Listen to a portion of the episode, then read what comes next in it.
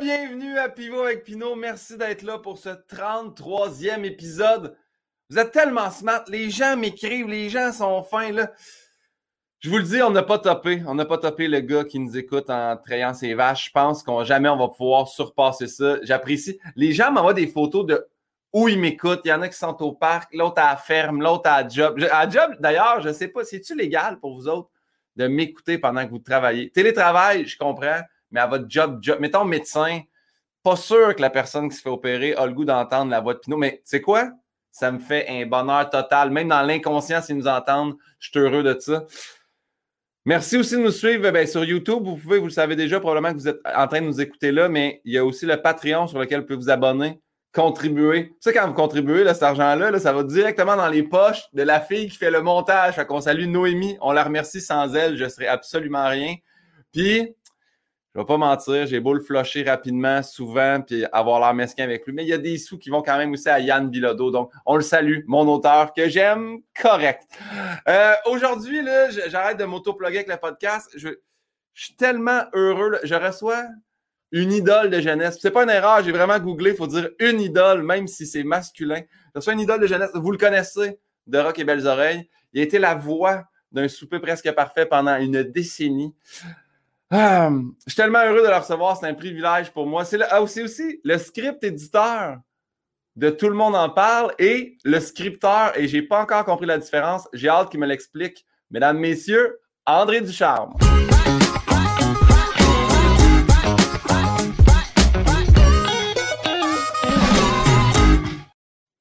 André Ducharme, hey, merci tellement d'être là. Plaisir. Écoute, euh, j'ai entendu ta présentation. Je ne pourrai jamais t'envoyer une photo de moi en train d'écouter ton podcast parce que moi, des podcasts, j'écoute ça et je regarde ça dans mon bain. Yes! je suis toujours à poil quand j'écoute des podcasts. C'est très sérieux. C'est mon moment où je peux fermer une porte puis être seul avec un appareil qui n'est pas euh, celui que tu penses, un appareil technologique. Et puis, euh, c'est ça, je mets foire et je regarde ça jusqu'à temps que l'eau soit frette. Ah ouais? Ah mon Dieu. Ah, mais je je suis heureux de savoir que tu as peut-être un peu ratatiné en m'écoutant. Il y a des chances. C'est pour ça qu'il faut que je les garde courts de base. C'est pour ça que des fois, le monde font Hey, il était long, celle-là, deux heures et demie, c'est que l'eau vient froide dans ce temps-là. Ben, des, fois, des fois, ça me prend deux shots. Là. Il, y a, il y a des podcasts que je fais en deux shots. Est-ce que tu as-tu une petite tablette? Une petite tablette? Non, non, mais au bout, au bout de mon. on est rendu, euh, on est déjà loin dans, les, euh, dans l'intimité. Euh, au bout de mon bain, j'ai comme. Il, se prolonge en céramique. Oui. C'est comme une tablette, oui, mais il est au bout. C'est là qu'on met les serviettes puis tout. Fait podcast. Voilà. Ah ben, j'adore. Nous, à Noël, ma belle-mère nous a donné une tablette pour le bain, puis la première fois que je l'ai mis, on l'a pété. Fait que, tu vois, je suis bien déçu de ça. Là. Ben oui. Ben oui, c'est-tu la tablette où tu peux mettre euh, un verre de vin et tout, là? oui, oui, il y avait un, petit, un, petit, trou pour dedans. Puis euh, c'est une affaire qui est. là, pour les gens à l'audio, c'est dégueulasse pour vous autres, mais c'était un slider de chaque côté. Fait que tu glissais, fait que tu pouvais t'ajuster à dépendamment le bain. Puis moi, j'ai réussi à le péter le premier coup. Ben, nous autres, vois-tu, j'en ai eu une quand, euh, quand j'avais participé à l'émission Design VIP, avait refait ma salle de bain. Marie, euh, Marie, Marie, Marie, pas Marie-André, mais Marie quelque chose la voix. Euh, et euh, c'est parce qu'avec le temps, ça, ça, le bois, il fait comme devenir pas beau. Ouais, ouais, ouais, ouais. Fait que tu as bien fait de le péter tout de suite parce que sinon, tu l'aurais mis quand même d'un vidange à un moment donné. Voilà. Ben, tu vois, moi, je suis avec ma copine qui aussi a eu design VIP. Puis eux, ce qu'ils ont fait, c'est qu'ils ont tiré du vinyle rouge au plafond.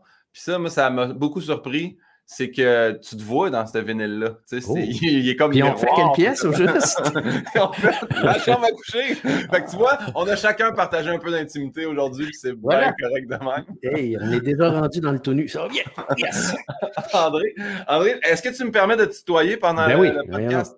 Ben oui. Je suis tellement content. Euh, je veux juste dire, est-ce que, première question que j'aimerais à tout le monde, est-ce que tu te souviens de notre lien de connaissance la première fois qu'on s'est rencontrés? Euh, je pense que c'était, c'était-tu dans un lancement de V ou en affaire de même, me semble, puis me semble qu'on s'était parlé de Disney. oui, exact. Mais en fait, je te, suis tellement heureux que tu as une excellente mémoire parce que dans ma tête, je me suis dit, je sais qu'on s'est rencontrés. Puis là, tu m'as dit, tu m'as dit bonjour, Monsieur Pinot. Puis j'ai dit, oh mon, attends un peu, qui c'est qui? T'as fait? Non, non, mais j'ai, écouté un podcast de Disney, tout ça, je l'avais fait, tu l'as fait, puis là, on s'est mis à se parler de Disney. Je me demandais si c'était pas comme, tu sais, dans les squelettes dans le placard, on se croise là, parce qu'ils font comme 4-5 émissions dans la journée. Je me tellement, mais ça se peut que ce soit un lancement de V, effectivement, ça aurait bien plus d'allure en tout cas, c'est la, la, cloche que ça sonne, mais je me souviens surtout de, du lien de Disney parce que, parlant de podcast, justement, euh, tu as participé, j'ai participé à un podcast qui s'appelle Destination WDW. Qui J'imagine que c'est un des podcasts les plus écoutés au Québec parce qu'ils sont là depuis très longtemps. Ça fait des années qu'ils font ça. Euh, deux éditions par semaine pendant très longtemps. Là, ils ont ralenti parce que les parcs sont fermés, fait qu'ils ont moins d'affaires à dire. Mais c'est moi qui fais l'identification de début du podcast. C'est ma voix qu'on entend qui présente le podcast. Puis je participe une couple de fois par année. J'aime bien cette gang-là. voilà. Bien, le, gars super gentil quand il m'avait. Est-ce qu'il s'appelle ça Alex? Il me semble que c'est Alex son prénom. Euh, Jean-Philippe Paré. Bon, tu vois, j'étais zéro proche. T'es loin. Hey, ta, mémoire a fait dur. C'est lui que j'ai rencontré au squelette dans le placard. Non, non, mais il m'avait écrit, puis justement, tu sais, moi, au début, quand il m'a écrit, justement, ça fait longtemps. C'est-tu moi ou c'est toi qui sens? Je pense c'est. Ouais, non, c'est moi, puis j'essaie de comprendre par où, puis j'ai fermé toutes mes affaires, fait que je sais pas pourquoi ça fait ça. Puis ça mais euh, c'est Guy Lepage, je vois dit en passant. ah bon, mais regarde, c'est bien correct. Désolé, Guy. D'ailleurs, ça me ferait que toi, tu l'appelles Guy Lepage. Il n'y a pas grand monde qui doivent l'appeler Guy Lepage. Fait que j'adore ça, mais on le salue par, la bande. Tiens, je vais fermer mon, mail, ça va déjà régler un problème. Voilà. Quand, Philippe m'a écrit, euh, je, je, me rappelle que c'était le début des podcasts, je ne connaissais pas ça. Fait qu'il m'a dit J'aimerais ça que tu viennes sur mon podcast. Je suis comme Hey, tu sais, je suis pas trop sûr de comprendre. Puis il m'a dit ah non, non, mais il dit on peut faire ça par téléphone ou toi, tu n'as pas besoin de te déplacer. Puis j'ai fait OK. Puis il dit, regarde, je vais t'envoyer deux exemples. Puis il m'avait envoyé toi et Véronique Cloutier. J'avais fait, eh bien là, c'est sûr que si André Duchamp et Véronique Cloutier sont passés, j'imagine que ça a de l'allure puis ça se tient debout, cette affaire-là. Ouais, puis il y a Pierre Hébert là, qui est rendu, euh, je pense qu'il est là à peu près une fois par mois. C'est vraiment, c'est quasiment un co-animateur. Non, c'est le fun. Moi, j'aime beaucoup, euh, j'aime beaucoup le podcast en tant que, en tant que race. Là. Je trouve ça bien, bien le fun comme moyen de communication. Entre autres, parce qu'on peut à peu près dire ce qu'on veut, ce qui est de moins en moins facile. Ouais. Ça me rappelle beaucoup, beaucoup les débuts, en fait, les débuts d'RBO à radio communautaire qui, qui avait aussi cette espèce de liberté-là. Tu sais, moi, je dis toujours, si RBO commençait aujourd'hui, ça serait un podcast. C'est sûr, c'est sûr, ça serait notre, notre, notre outil de travail, c'est certain, certain. Je pense même qu'on pourrait en faire un aujourd'hui. Je pense, je pense qu'on aurait bien dû faire en faire un affaire hey, mais en plus, en fait, je dis ça parce que j'ai aussi vu ton message que tu as publié il y a je pense, une semaine ou deux là, par rapport à les débuts de RBO, puis les débuts de toi avec la chanson, puis les, ta copine, puis tout. C'est vraiment un beau message que tu as mis, puis j'ai fait juste ça, juste parler de tout, c'était les 40 ans de RBO, là, juste parler de tout ce qui s'est passé, les différences avec aujourd'hui puis avant. Déjà là, vous avez du matériel de podcast pour des années. Il y aurait de quoi jaser. Écoute, je te dirais que euh, présentement, quand on, quand on accorde des entrevues, que ce soit à titre personnel ou justement dans le cadre des, du 40e d'RBO, c'est la question qui revient le plus, c'est l'affaire dont on nous parle le plus, la différence entre, entre il y a 40 ans et aujourd'hui par rapport à la liberté qu'on pouvait avoir au niveau, au niveau créatif. Euh, puis, euh, puis aussi le fait, le fait qu'il y a bien des affaires qui ont changé en humour, il y a bien des sujets, euh, puis souvent on, on, nous met ça, tu passes l'entrevue, puis on te fait entendre un extrait de sketch qui n'a pas de maudit bon sens. que tu ne referais pas aujourd'hui parce que ça a changé. C'est pas toi qui as changé, c'est la société, puis c'est correct, tu t'adaptes. C'est ça un humoriste. Fait que là, tu fais, ben oui, regarde, on a, on a fait ça. Aujourd'hui, on fera autre chose, c'est tout. Mais c'est un gros sujet de, discussion, effectivement. Puis ça bouge vite, mais dans les dernières années, ça a bougé vite parce que moi, j'ai commencé en 2011, puis juste là, euh, je sais que Ben Lefebvre, là, je le salue, qui est un ami qui lui animait au pub Saint-Cyboire dans le temps. C'était une soirée d'humour de rodage, puis toutes les, toutes les soirées rodage étaient captées. Puis lui, il est en train de faire un petit documentaire là-dessus, puis il m'a envoyé une de, des fois de moi en 2011, puis il m'a dit Je peux-tu utiliser ça Puis j'ai fait Non, crée jamais. c'est fou, ça n'a pas de bon sens. Ah, il y a des affaires qui sont dites dans cette soirée-là. Juste moi qui est mal à l'aise parce que c'est mes premières fois. Fait c'est comme parler avec le public, mais passif-agressif de Hey, salut toi, tu sais, comme il n'y a rien de sympathique, j'ai pas cet attachement-là, fait que je me suis jugé, j'ai fait jamais de la vie, je veux que ça soit réutilisé dans aucun documentaire. Mais mhm. oui, fait que ça bouge très vite. Puis là, moi, je parle d'il y a 10 ans, fait que 40 ans, ça doit être. Euh, moi, j'ai fait euh, l'automne dernier, j'ai fait une série qui, faisait comme euh, récapituler les 10 ans d'un souper presque parfait, tu sais. Oui. et juste, juste en disant, au moment où tu arrives, tu regardes un souper d'il y a 8 ans, tu regardes une conversation à table, tu fais Oh, et puis tu écoutes un commentaire que je peux avoir fait. Je fais Ah non, ben non, ça, j'arrangerais ça autrement avoir à le faire aujourd'hui, tu sais, c'est sûr. Fait que c'est pas long, effectivement, c'est 10 ans. C'est comme ça. Excuse, je vais juste fermer ça, tiens. Je vais fermer mon téléphone au cas, même s'il est à buzzer il a l'air de vouloir faire ding. Voilà. Pas de problème. Je veux juste dire, euh, pour les gens qui nous regardent en vidéo, c'est la première fois. D'habitude, je ferme la porte, mais là, comme le système Internet va être changé demain, j'ai peur que le Wi-Fi rentre mal. Fait que là, mon cher rentre. Ton chat est là. On la salue. Fait que bonjour. Elle s'appelle V d'ailleurs. C'est vrai. C'était pas V pour le poste, c'était V pour Vendetta dans le temps. Fait oui. C'est un vieux ben chat. Là. Ben moi, j'ai un, chien, un, chien qui serait normalement venu nous voir, mais là, regarde, mes portes sont fermées. Moi, c'est Penny, Lane, mon bouvier bernois, qui, qui est toujours, ah! toujours, toujours à côté de moi. Là. Elle serait venue se montrer à face, mais là, c'est ma blonde qui est en train de, de profiter du chien. Quel beau nom, Penny Lane, bien pensé. Nous, c'est Pauline. Tu vois, il y a quand même une ressemblance, mais. Un petit, peu, Moi, tous mes, tous mes chiens ont eu euh, euh, euh, P comme premier, première lettre de nom, puis c'est un hasard. J'ai eu euh, Puce, euh, Petit et Penny Lane. Et mon fils vient d'adopter un bouvier bernois, puis elle va s'appeler Abbey Road. Puis elle vient de la même place que ah! Penny Lane, c'est pas pire. voilà. Bon, mais on, commence avec les questions de Bernard Pivot. Première question. Quel est votre mot préféré, M. Duchamp? J'y ai, ai, songé, je dois t'avouer que je fais toujours mes études avant de, participer à une entrevue. Fait que je suis allé voir le questionnaire, fait que je, sais quelles questions m'attendent. Alors j'ai réfléchi et j'en suis arrivé à la conclusion que mon mot préféré était le mot famille. Ah, wow! Moi, moi, pour deux raisons. Oui. Parce que j'en ai deux familles. Euh, j'ai ma famille à moi, j'ai mes enfants, j'ai ma blonde, puis euh, pour moi, ça, a toujours été, euh, ça a toujours été la priorité dans ma vie. Tous les choix que j'ai faits, les choix de carrière que j'ai faits à partir du moment où j'ai eu des enfants, ça a été fait pour ça. Exemple, à un moment donné, j'ai arrêté de faire des shows, j'ai arrêté de faire de la tournée. Je me suis plus, je suis plus allé vers, vers la radio, vers l'écriture, vers, vers, des jobs qui font en sorte que j'étais plus présent. Pour moi, c'était super important. Puis l'autre famille qui, est tout aussi importante pour moi, c'est ma famille professionnelle, qui est ma famille RBO. Euh, qui, a, le même âge que ma famille, euh, ma famille de vie, parce que ma blonde et RBO, ça a commencé à peu près en même temps. Fait que ça, fait pas loin de 40 ans pour ma blonde, ça fait 40 ans pour RBO. Puis euh, c'est vraiment ça, c'est une relation, la relation qu'on a développée à force de travailler ensemble. C'est une relation vraiment familiale. C'est pas une relation professionnelle. Je peux même pas dire que ces gens-là, c'est mes amis, c'est plus que ça. C'est plus que ça. Ah. C'est beau ça. Puis est-ce que, parce que c'est drôle, parce qu'il y a eu le reunion de Friends cette semaine, je le vois un peu comme ça aussi à RBO au Québec. Eh, est-ce que justement vous restez en contact? Tu, dis c'est la famille, est-ce que vous restez tous en contact, toute la gang? Oui. Ouais. Euh, là, là, je te dirais que depuis un an et demi, c'est plus difficile. Mais euh, on, a toujours, on a toujours travaillé euh, au-delà, des, moments où on s'est retrouvés pour faire des numéros, parce que ponctuellement, on a fait des bye-bye, on, a fait, euh, on a fait des shows, on a fait même euh, euh, dans, dans le bye-bye 2018, on a un number, on a fait le tour, un numéro, le tour du monde, un numéro de 5-6 minutes. au-delà, au-delà des moments où on se retrouve les, quatre ensemble, parce que pour moi, RBO, c'est le noyau des quatre qui ont été là tout le long. Les autres, c'est RBO aussi, mais ils ont, été, Chantal et, Richard ont été moins, euh, moins présents. Euh, on, a des, on a travaillé ensemble aussi sur des projets sans, sans mettre les quatre ensemble. je veux dire, bon, tout le monde en parle, c'est un bon exemple. Moi, j'ai travaillé sur un gars, fille.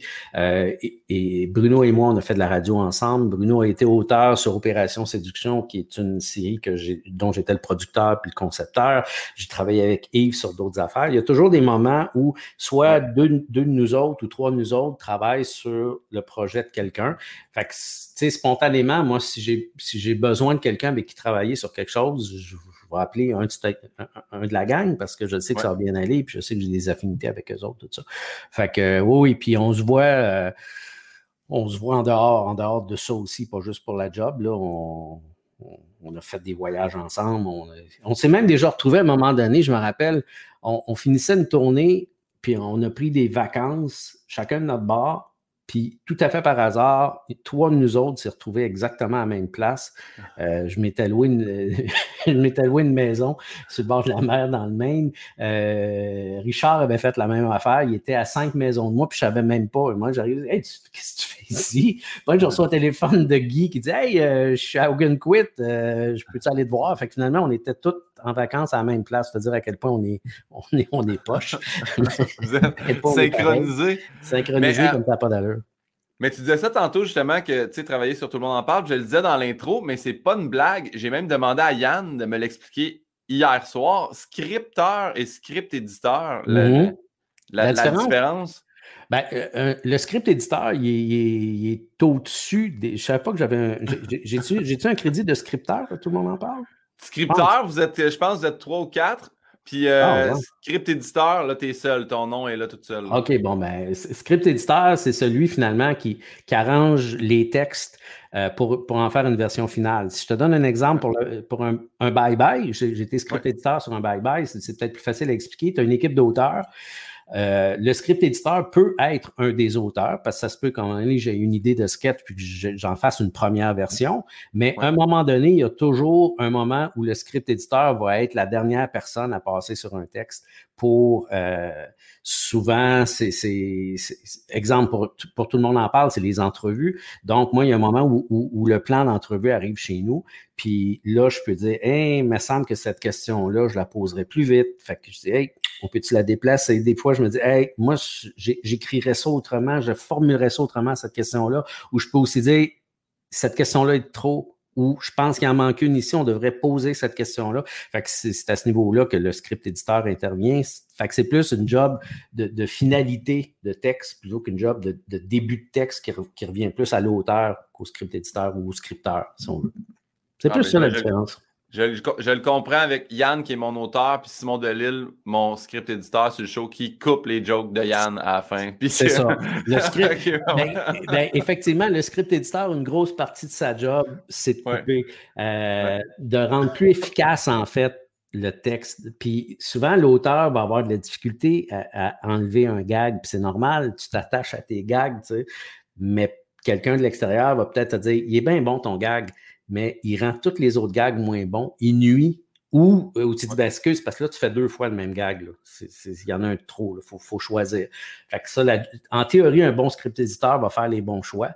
Mais euh, c'est ça. Moi, je, sais très bien. Là, parce que je vois Yann, moi en dessous, les gens ne le voient pas, mais je vois Yann réagir, puis je sais très bien qu'il se dit en, dans lui-même c'est toi, Pino, qui veut garder tes gags, puis Chris, on veut te les couper. Là. Ça, aussi. ça, je sais que l'humoriste veut les garder beaucoup.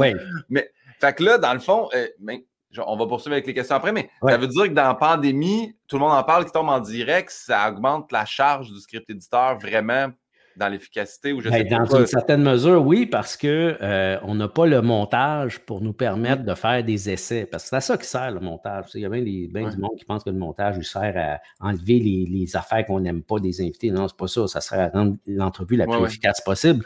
Et, et, là, la job, on doit la faire avant. Fait effectivement, au niveau de la script édition, c'est comme si je faisais un peu de montage finalement en plus. Ouais. Mais Guy aussi, Guy, aussi a, un petit côté un petit peu plus script éditeur maintenant parce qu'il ne peut plus avoir le montage. Euh, fait qu'il il remplace le montage par de la job qui se fait avant l'entrevue. Fait que lui aussi travaille pas mal plus en, script édition. Puis il faut arriver, euh, une entrevue live, c'est pas compliqué, c'est 14 questions. Fait que, au, lieu de poser comme avant 22 questions ou 20 questions, aller à la pêche, je dis Ah, on verra, il, arrive, il va peut-être arriver de quoi, ça va peut-être être le fun. Tu dis non, on ne prendra pas la chance de poser une question qui va amener une, réponse plate parce qu'on va être pogné avec, on est live, tu sais. Fait que non, il faut qu'on y pense pas mal plus, puis on, on, réduit aussi le plus possible le nombre de mots dans une question pour que la question prenne le moins de temps possible, pour laisser le plus de temps possible à la réponse. Bien, dans ce cas-là, je vais faire une Question très courte. Le mot que vous détestez? Euh, injustice. Ben, en fait, c'est oh! que je déteste l'injustice. Moi, je suis quelqu'un, ça vient tellement me chercher, les affaires pas justes, ça m'énerve. Puis c'est très large, c'est bien, bien, bien large. C'est pas juste de dire euh, telle personne euh, est accusée de telle affaire puis euh, devrait pas. même, pour moi, le mensonge, ça fait partie de l'injustice. Des, des, les, les la désinformation, ça fait partie de l'injustice. Moi, tout ce qui est faux, finalement, ça, m'agresse profondément. J'ai même de la misère avec ça parce que des fois, ces réseaux sociaux, je vais passer des affaires, j'ai tendance à intervenir pour corriger, dire non, non, non, non. Puis là, je fais Chris, c'est pas de tes affaires. Mais j'ai vraiment un fond, euh, un, fond justicier. Euh, puis c'est de famille. Mon père était comme ça. Moi, ma, la famille de mon père, Petite leçon d'histoire vient d'Asbestos. Asbestos, euh, la ville qui a changé de nom, qui s'appelle maintenant Val, des Sources, euh, c'est un, des endroits qui, est comme le berceau du syndicalisme au Québec. Une des plus grandes grèves de l'histoire du Québec, c'est la grève de l'amiante d'Asbestos dans les années, si je ne me trompe pas, fin des années 40, début des années 50, dans ces eaux-là. Puis ma, famille a été beaucoup impliquée là-dedans. Euh, mes, mes, oncles, mes tantes, on faisait partie un peu du, début du syndicalisme de, cette époque-là. Fait que j'ai toujours un peu baigné là-dedans. Je ne euh, suis, pas un syndicaliste à outrance, mais je comprends, je comprends le, besoin euh, pour euh, des, travailleurs de s'organiser, puis des, solidarité, tout ça. ça va tout ça, ça va un peu ensemble finalement. Injustice, solidarité, je, suis bien gros comme ça dans la vie. Alors, voilà. Ben, bravo André, parce que les deux mots, c'est les premières fois qu'on les entend. Puis ça, famille et injustice, j'adore ça. Ben, ça me fait plaisir. On poursuit avec la prochaine question. Je l'ai un petit peu changé parce que à la base, c'était votre drogue favorite, que j'ai mm-hmm. changé pour votre dépendance favorite. Fait que là, c'est plus large, c'est moins ouais. Oui, c'est vrai, mais non, je vais y aller dans, dans drogue favorite. Euh, dépendance, dépendance réseaux sociaux, pas pire, je me soigne. Euh, drogue favorite, euh, scotch. oui! Oui. Ouais. Au point Mettons le, le, numéro un, parce que c'est Laurent Paquin, moi, qui m'impressionne au niveau du scotch. Là. Je me rappelle qu'il m'avait amené comme 4-5 à un Noël. Puis là, j'ai fait comme, oh mon Dieu, tu disais, non, mais j'aime bien ça. Là. Puis les cigares. Puis... Fait uh-huh. quel scotch, mettons, qui est ah, moi, j'en aime, aime, beaucoup et plus ils sont tourbés, plus je les aime. Fait que moi, tu me donnes un Frog que personne n'est capable de boire ou à peu près dans le monde que je connais, sauf probablement Laurent. Euh, Laurent, c'est drôle parce que Laurent et moi, on a vécu longtemps, pas très loin l'un de l'autre et je suis bien content on, s'aime beaucoup, j'ai travaillé, j'ai travaillé avec lui, mais on ne s'est jamais vraiment voisiné et c'est tant mieux parce que probablement que notre consommation de scotch aurait été. Euh, c'est au point, c'est, puis je ne suis, pas, euh, suis pas alcoolo, là, c'est, pas ça du tout. Je suis très capable de, de, doser euh, ma consommation de tout ce qui est alcool, sauf le scotch. Fait que j'en achète plus. C'est simple de ah même. Ah ouais? j'en, achète à ma fête, genre. Le scotch, c'est ça qu'il faut euh, pas que la glace fonde ou qu'il faut que ça soit une pierre puis que ça soit plus frais. comment tu le.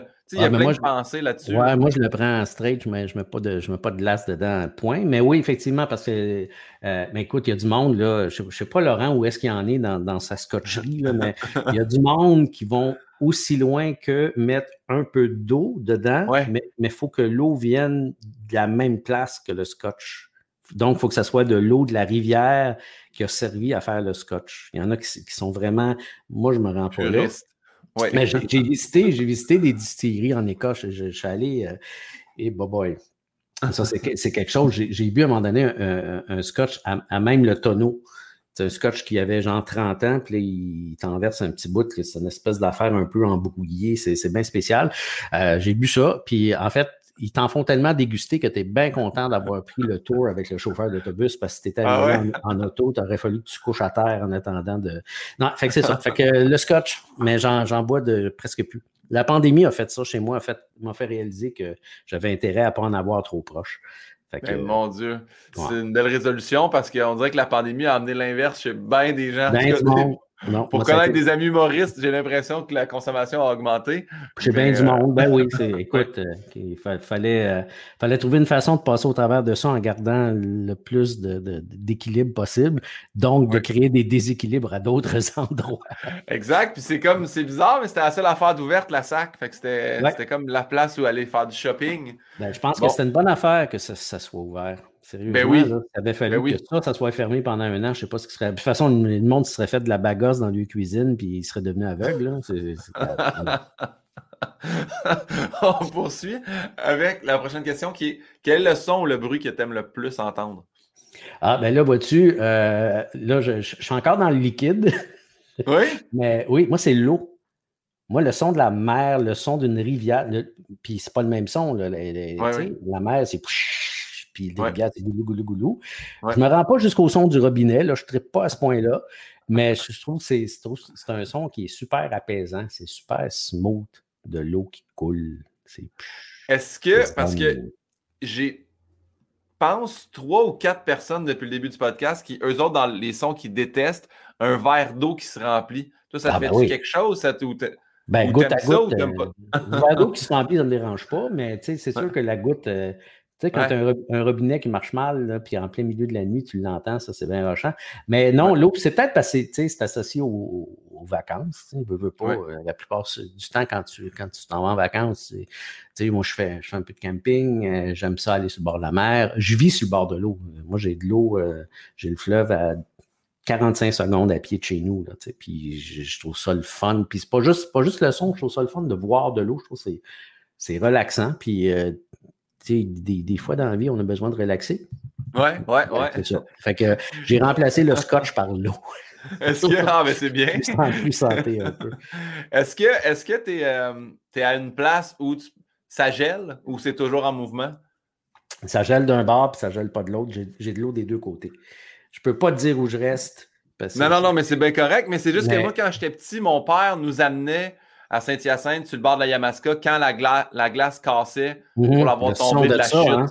Puis je me rappelle que quand j'étais petit, j'étais ah, on sent pas encore voir la glace. Puis aujourd'hui, quand j'y repense, je fais c'est quand même cool. C'est une sortie de famille, puis on allait checker la glace cassée. Mais quand t'es petit, c'est pas l'activité. De, J'imagine, non, non. Mais c'est ça, j'ai de la glace d'un bord, puis j'ai de l'eau de l'autre avec un, bon débit. Là, fait que même l'hiver, l'eau, euh, l'eau coule.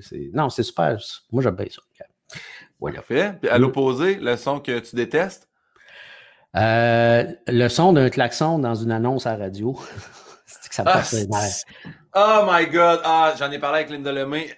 Sirène de police ou un klaxon, c'est pire affaire au monde. Je comprends même pas que ça se Ça rend nerveux. Ça rend nerveux en véhicule. Je trouve ça super dangereux, même. Je, ne comprends même pas que les stations de radio acceptent ces pubs-là. Puis il y en a tout le temps une. Quand il y en a une qui finit de jouer, il y en a un autre d'une autre compagnie qui part. Ça peut être. À un moment donné, Volkswagen en avait une. Puis écoute, euh, je pense qu'il y avait eu carrément sur les réseaux sociaux, à un moment donné, le monde s'était mis à écrire genre enlever ça, enlever ça. Puis elle a été enlevée. Mais euh, ah non, klaxon, sirène, voyons, c'est quoi ça? Je suis sûr qu'il y a eu des accidents à cause de ça. Je suis sûr. Je suis sûr qu'il y a du monde, ils ont entendu, ils ont entendu le klaxon, ils ont sacré les breaks, ils sont fait rentrer dans le derrière par un autre char. Je, je, sérieux, je comprends pas que ça existe. Moi, si j'étais une station de radio, je dirais aux gars, excuse, refaites ta pub, là, je, je passe pas ça. Sauf qu'ils ne font pas ça, les stations de radio, parce que si la station de radio de Belle dit j'en veux pas, la station de radio de Cogeco va dire moi apprendre moi ta pub, tu sais. Ouais, ouais, ouais. Mais il faudrait quasiment qu'il y ait comme un, regroupement. En fait, en pub radio, parce que moi j'ai fait beaucoup de radio, tu en fais aussi. Euh, il y, a une coupe d'affaires. Ça, ça me tape ses nerfs. Puis l'autre affaire qui me tape ses nerfs, puis encore là, si les, les radios se mettaient toutes ensemble, ça, ils pourraient éliminer ça. C'est les pubs faites en français par du monde que tu sens qui ne parle pas français vraiment. Ça, là. La, fille qui vend des matelas, puis le gars de Sleeman. Je comprends, là. mais non, ça, c'est pas pire, parce que le gars de Sleeman, tu dis, OK, c'est un, un, personnage, c'est John Sleeman qui parle, il fait un effort pour te parler en français, mais moi, je parle plus des pubs que tu sens que c'est fait par un anglophone de Toronto qui pense qu'il parle français, mais qui a les accents toniques aux mauvaises places et que la personne qui a réalisé la pub ne parle pas français non plus, mais elle s'est dit Ah non, c'est français, ça, ça, marche, ça marche. Fait qu'il a à fond, il l'envoie. Premièrement, ça enlève de la job à quelqu'un d'ici. Et deuxièmement, c'est pas bon. C'est pas bon. Ça, c'est quelque chose que, tu sais, avant de rentrer un metteur en scène dans mon show, tu sais, accent tonique puis rupture de ton, c'est pas des choses que. Il y en avait qui se faisaient tout seul dans le show sans que je m'en rende compte. Puis là, j'ai été engagé euh, pour faire une voix de pub c'est mhm. justement, tu sais, il envoie ça à Toronto. Puis là, Toronto fait non, mettez la. Mais justement, ils n'ont pas les accents toniques aux mêmes places que nous autres. Fait que là, maintenant, tu fais, mais on dirait qu'on détruit un peu la magie de. Puis, fait que finalement, on leur envoie comme huit takes. Puis là, ils, font, ils prennent celle que nous, on a eu, mais en bout de ligne, c'est ça. Je me rappelle aussi, euh, moi, j'avais fait écoute, je commençais, c'est une des premières affaires que j'ai faites en pub, euh, pub radio. Euh, c'était une annonce de jeans, puis en, anglais, euh, le slogan, c'était The Survival of the Fittest. Ouais. The survival of the Fittest, c'est, en français, la traduction, c'est la loi du plus fort. Mais la personne qui a fait la pub, c'est une madame de Toronto qui ne parlait pas français. Elle, elle avait, dans ce temps-là, Google n'existait même pas. Elle avait cherché dans le dictionnaire et elle, elle avait écrit la survivance du plus apte. Puis elle voulait que je dise ça. Fait que là, moi, je dis, excusez, c'est parce que ça ne se dit pas, ça ne veut rien dire, la survivance du plus apte. Et elle a insisté, puis finalement, ben, ma voix, c'était la survivance du plus apte. Écoute, ils ont, ils ont vendu zéro jeans avec ça, voyons donc. L'ai fait, tu me dis de le faire. OK, moi le faire.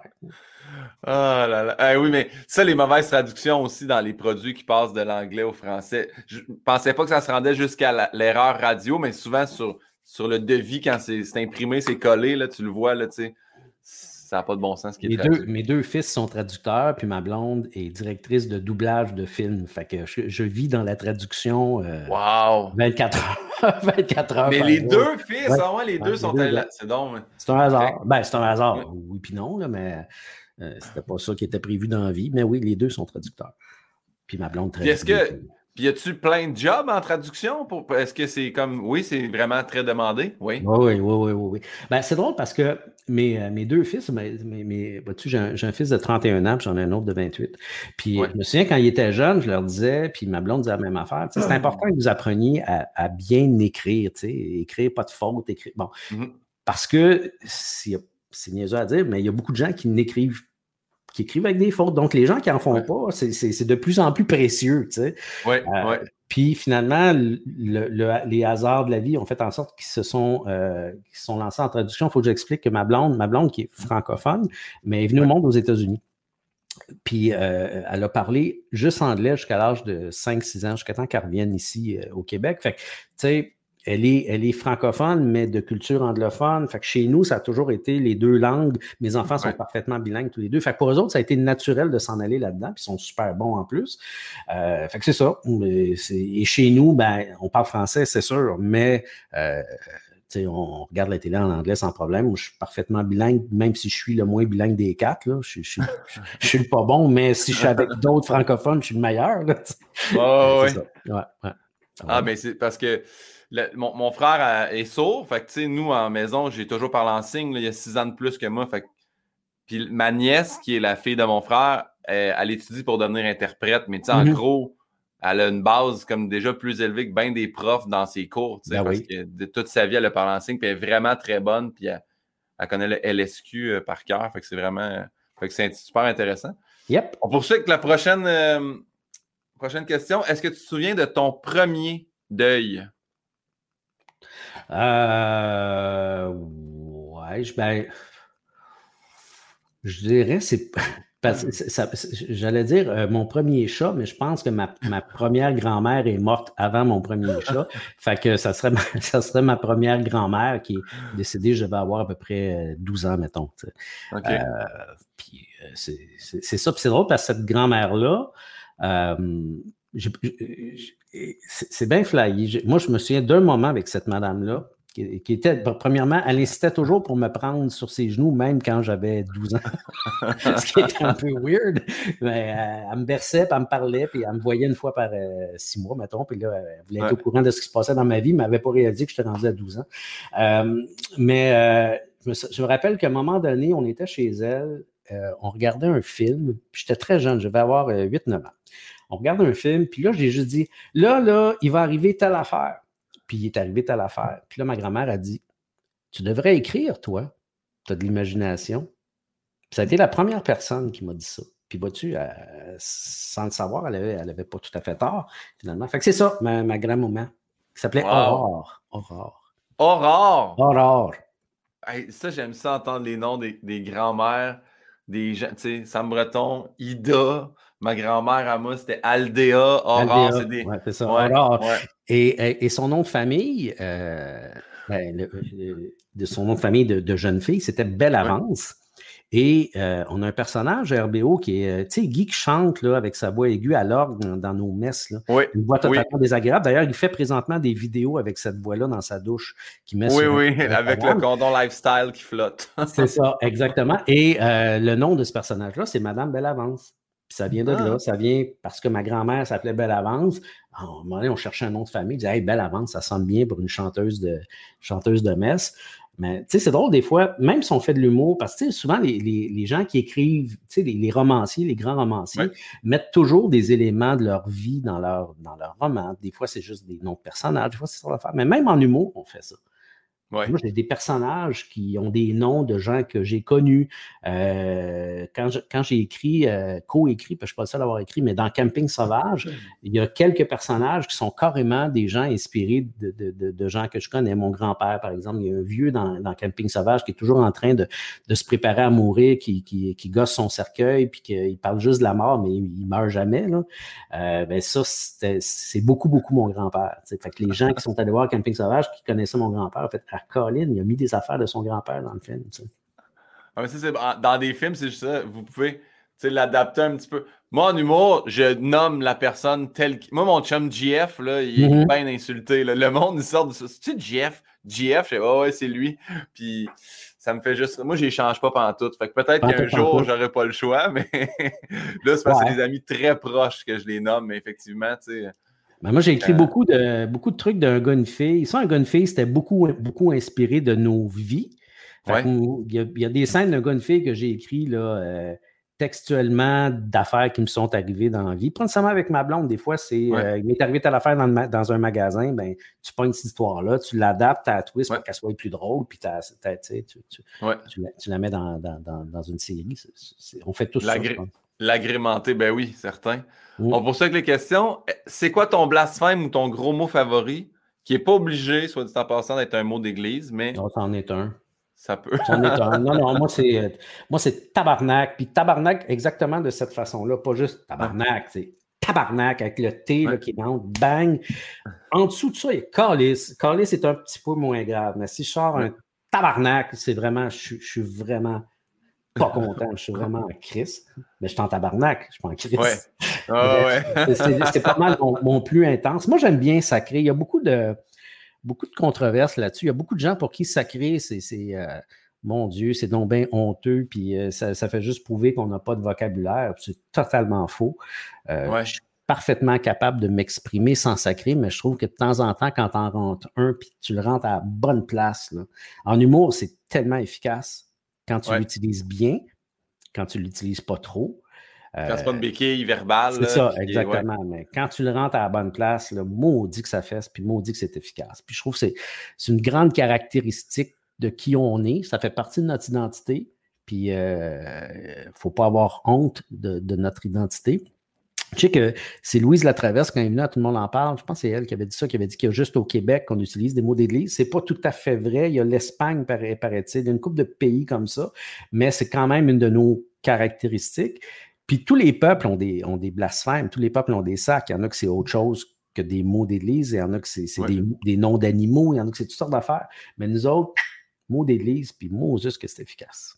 Oui, ils rendent bien. Puis on les a, même, on les a ajustés, là, parce qu'on ne dit pas le tabernacle, là, on, va, on, dirait qu'on les a mm-hmm. adaptés à ça nous fâche ou on est en colère ou bref, en tout cas, bien Oui, on, on, les conjugue aussi parce qu'on s'en colère, on s'en crise. Ouais. Non, moi, je. Puis, puis tout dépendant dans quel, de quelle façon on l'utilise, ça n'a pas la même portée. Ça peut vouloir dire de la colère, ça peut vouloir dire qu'on est content, ça peut vouloir, ça peut vouloir dire plein d'affaires. Je trouve que c'est très, très, très, très riche. Moi, je, je, je suis pour à 100 Je ne l'utilise pas tant que ça en humour. Je fais, je fais vraiment attention pour, comme je disais, pour l'utiliser quand c'est quand ça rentre au poste, quand c'est efficace. Mais tu sais, quand on fait des bye-bye, ça fait partie des choses dont, dont, dont, au sujet desquelles on se questionne. Parce que là, tu dis, OK, attends, on s'adresse à 3 millions de personnes. Euh, si on sacre, on sait qu'il y a des enfants qui regardent. On sait, bon, si on en met, il faut vraiment en mettre à des moments hyper précis et où c'est vraiment très, très, très efficace. Mais euh, quand c'est, quand c'est bien fait, je trouve que ça marche. On poursuit avec la prochaine question. Demain matin, on imprime un nouveau billet de banque. On doit mettre un homme ou une femme dessus. Qui est-ce que tu choisis de mettre sur le billet de banque? Ben, premièrement, ça, cette question-là, à un moment donné, elle va disparaître. les billets de banque, on s'entend-tu que, tu sais, mais euh, c'est de plus en plus compliqué de mettre une face sur un billet de banque parce que tu as des chances que dans 10 ans, cette face-là, il y a du monde qui disent non, non, non, euh, cette personne-là, il euh, faut la déboulonner pour telle, telle raison. Il faut à tout prix que ça soit une femme parce qu'il y a trop d'hommes, ces billets de banque, ou il faut que ça soit quelqu'un qui vient des Premières Nations, ou faut. Bon.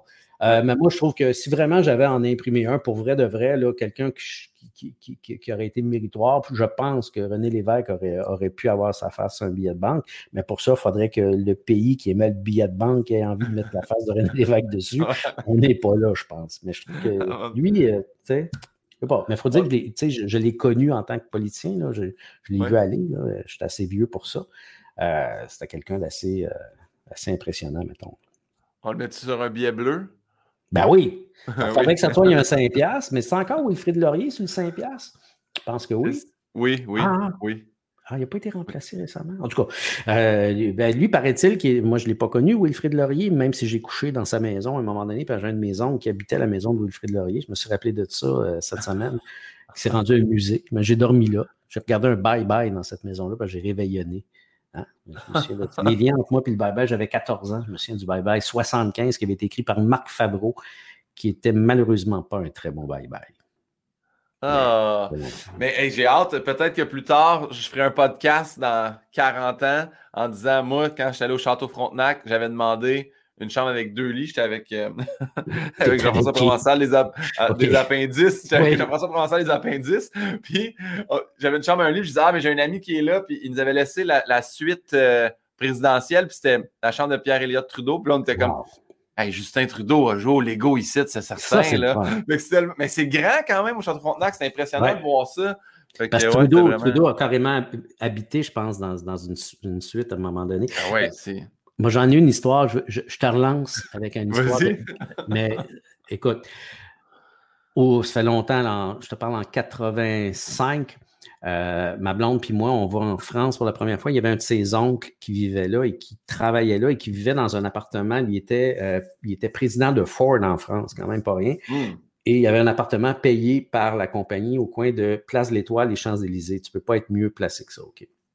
On arrive là et lui, il dit Écoutez, moi, je m'en vais en vacances deux semaines, je vous laisse les clés de l'appartement.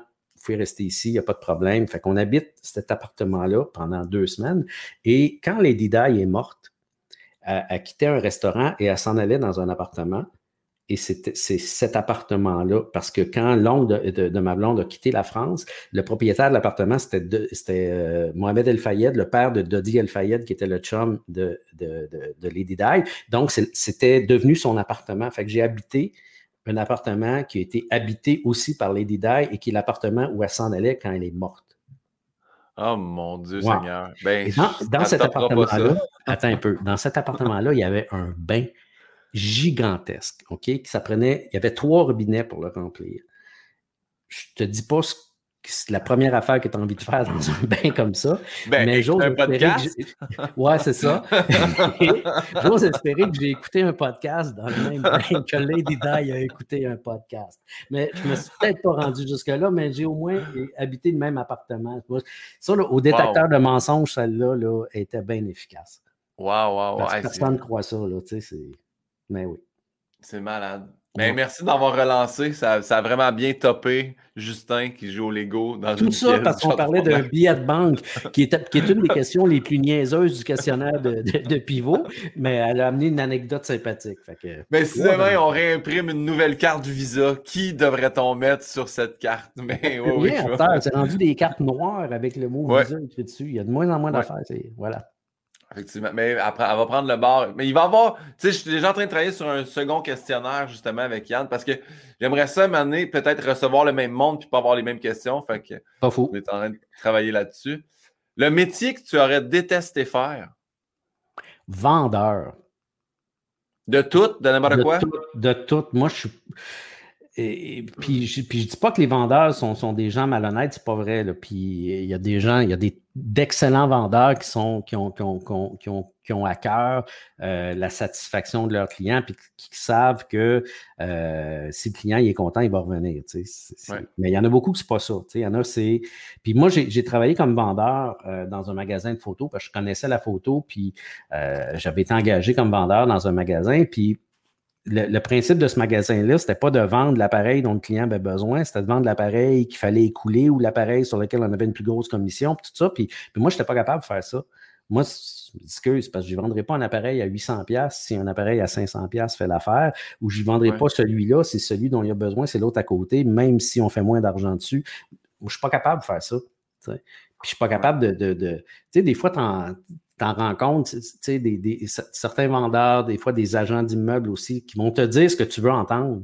Dis-moi pas ce que je veux entendre, dis-moi dis la vérité, tu sais. Dis-moi là que ça, c'est pas pour moi ou que, tu sais. Fait que moi, je serais pas capable de faire ça. C'est pas dans ma, dans ma nature. Pas en tout, pas en tout, pas en tout. Fait que voilà, je suis pas un bon vendeur. Quand tu vas, mettons, quand tu croises un vendeur, est-ce qu'il y en a tout de suite, tu fais comme toi, je vais rien t'acheter, toi, oui, tu sais? Ouais, mais, oui, oui, ouais. Parce ben, que mon premier véhicule, mon premier véhicule, moi, j'étais arrivé chez. Je, je les nomme pareil, j'étais allé chez Honda. Puis j'étais jeune, là, tu sais, puis je suis rentré là avec ma casquette drette, puis les personne n'aime jaser. Fait que je suis sorti dehors dans le use. Le gars du use, en trois secondes, il est arrivé, puis j'ai fait Je veux, je veux t'acheter un char neuf. Puis il a fait Ah, ben, je vais te référer chez. Non, non, toi, t'es venu me voir tout de suite. C'est toi. Ouais, ouais les gars, les gars étaient fâchés, puis le, le, le boss, il a du concessionnaire, il a fait ben, si tu veux faire affaire avec Stéphane, ça va être Stéphane. Fait que lui, c'était son premier char neuf qu'il vendait parce qu'il était dans le use. Puis j'avais fait, ça va être toi, c'est toi le seul qui est venu me, traiter comme un humain. Ben, les vendeurs de chars, euh, moi j'en ai connu des super le fun, super sympathiques, puis je n'ai connu euh, que tu fais, oh my god, c'est. Ouais. puis c'est ça, mais puis à un moment donné, on avait eu un souper presque parfait, un gars qui était un vendeur d'auto, puis qui expliquait ses techniques de vente, puis il était tout fier quasiment de dire, alors moi, euh, quand, quand je veux le voir lui arriver, je le crosse de telle façon, ta, ta, ta, tu fais, ah non, non, pas toi. Ah, puis il y en a d'autres qui sont super. Écoute, je j'avais un vendeur d'auto, euh, c'est en location, mais peu importe. je lui ai loué deux voitures, il était super bon. Puis là, à un moment donné, j'arrive pour ma troisième voiture, je dis ben, c'est plate, mais dans ce que vous offrez, il n'y a pas l'auto dont moi j'ai besoin, j'ai des nouveaux besoins, j'ai plus besoin de tel type de voiture. Puis il dit Ouais, là, OK, ben, j'irais plus m'acheter tel auto. Il dit pas, de problème, je vais je vais appeler mon ami vendeur de ce magasin-là. Puis il me l'a négocié carrément. Puis je achetais pas à lui l'auto, j'y achetais à un, autre concessionnaire. Oui, ça faisait partie de la même famille de concessionnaires, mais il n'est pas obligé de faire ça. Il dit Garde, mm. euh, on a une bonne relation, je vais m'occuper de toi. Puis à un moment donné, l'autre vendeur, il a essayé de me passer de quoi. Puis mon, vendeur ne l'a pas laissé faire. Il dit non, non, non, non, regarde lui, là, tu fais pas ça, tu, fais ça à la place. Il m'a tout arrangé ça. C'est carrément lui qui m'a arrangé l'auto de l'autre concessionnaire. lui, il était cool. Lui, je l'aime. Ça, c'est un bon vendeur. Ça, c'est un bon vendeur, mais il avait compris que si j'étais content, j'allais revenir. Puis c'est ça que j'ai fait jusqu'à ce que je puisse plus avoir le produit euh, dont j'avais besoin euh, chez lui. Ben, c'est bien, c'est un client fidèle, j'aime ça. Moi aussi, je suis même. Quand j'aime quelqu'un, c'est mon go-to. Exactement. Puis j'irai faire du monde. Puis, ben oui, t'es es, bon, t'es fin, tu as fait de la belle job. Mais je, suis content. Absolument. Tu ne serais pas vendeur. Maintenant, on poursuit avec les questions que je, je suis acheteur. Je, je considère les questions religieuses du questionnaire. Si la réincarnation existe, que tu y crois ou non, on se prête au jeu, en quoi tu aimerais revenir après cette vie-là? Eh, hey, boy. Ah là là. Ben, je, je pense que j'aurais plus l'impression, j'aurais plus envie de, revenir point, puis de, de, revivre, de revivre la même vie moi, j'aurais de la misère à vivre 200 ans. Je pense que 200 ans, je, me, tannerais. Mais, ah, tu serais pas seul.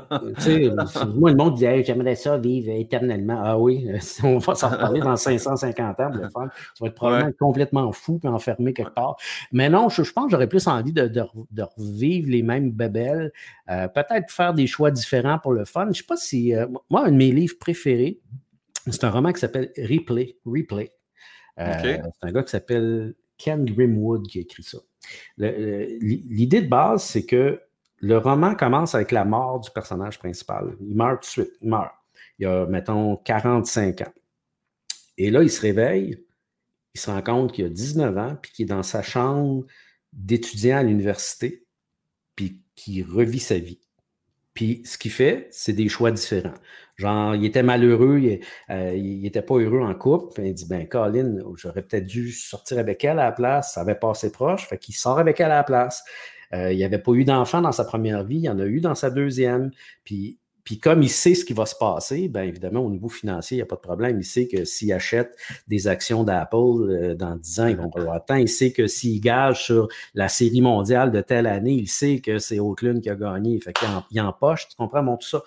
Et puis, à 45 ans, il meurt une deuxième fois. Puis là, il se réveille. Puis là, ça arrive plusieurs fois. Puis à chaque fois, il fait des choix différents puis il vit une vie différente. Puis des fois, c'est le fun, puis des fois, c'est pas le fun. Puis quand ça fait quatre fois que ça y arrive, ben, il passe à la brosse, puis il est écœuré, puis ça le fait chier. Puis il y a une vie de gars qui, est sa brosse pendant toute sa vie, puis il meurt. Puis là, il dit, ben non, j'ai viens d'en scraper une, celle-là, je vais la faire comme il faut. Puis à un moment donné, il se réveille, il dit, hey, je pourrais, je pourrais essayer de m'arranger pour que John F. Kennedy ne meure pas. Je vais essayer, tu sais, à chaque nouvelle vie.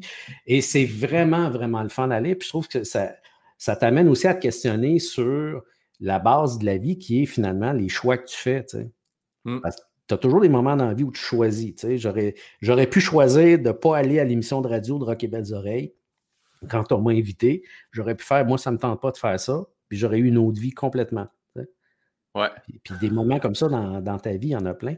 Fait que je serais plus tenté de, de faire ce genre d'expérience-là revenir dans. Ben, tu peux 100%. Il n'y a pas de bonne ou de mauvaise réponse à ça. Ben non, ça À part Mathieu Pepper. Mathieu Pepper qui a dit, Je reviendrai en louche. Ça, moi, je ne comprends pas.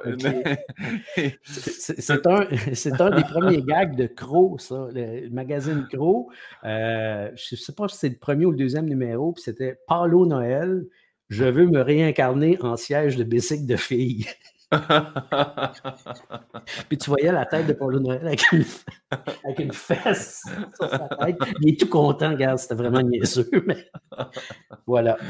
le magazine Crow, je... Crow et Safari, moi j'étais un grand fan quand j'étais plus jeune. Mm-hmm. ben, ça... En fait, je pense que ils ont reparti Safari ou c'est Crow, il y, a, un des deux qui est reparti. Le... Euh, en fait, ils ont, ils ont, fait deux numéros spéciaux de Crow et Safari est reparti depuis deux, trois numéros. C'est Jean-Marie Corbeil qui, euh, qui, est derrière ça. Oui, c'est ça. OK, c'est ça. Ouais. Parce que Simon Delille aussi écrit dessus, puis j'ai vu qu'il avait partagé ça euh, dernièrement. L'autre question qui est encore reliée euh, un peu à la religion, c'est après ta mort, tu arrives au port du paradis, que tu crois en, Dieu ou pas, Saint-Pierre est là, qu'est-ce que tu aimerais qu'il te dise par rapport à ta vie? Ah ben, Carlis, c'est le petit d'RBO. non, peut-être, euh, bel job. Bel job. Bravo, tu as fait ce que tu as pu. Parce qu'on fait tout ce qu'on peut. Hein. C'est vraiment ça le but. Mais le petit derby, ouais, man, c'est bon. Hey. J'aimerais ça qui sacre. Ça, c'est bon, ça. Ah oui. Hey, non, non, non, ben, le petit derby, ouais, ben, Chris. Ouais. Ben, il me semble qu'il sacre. C'est ben oui.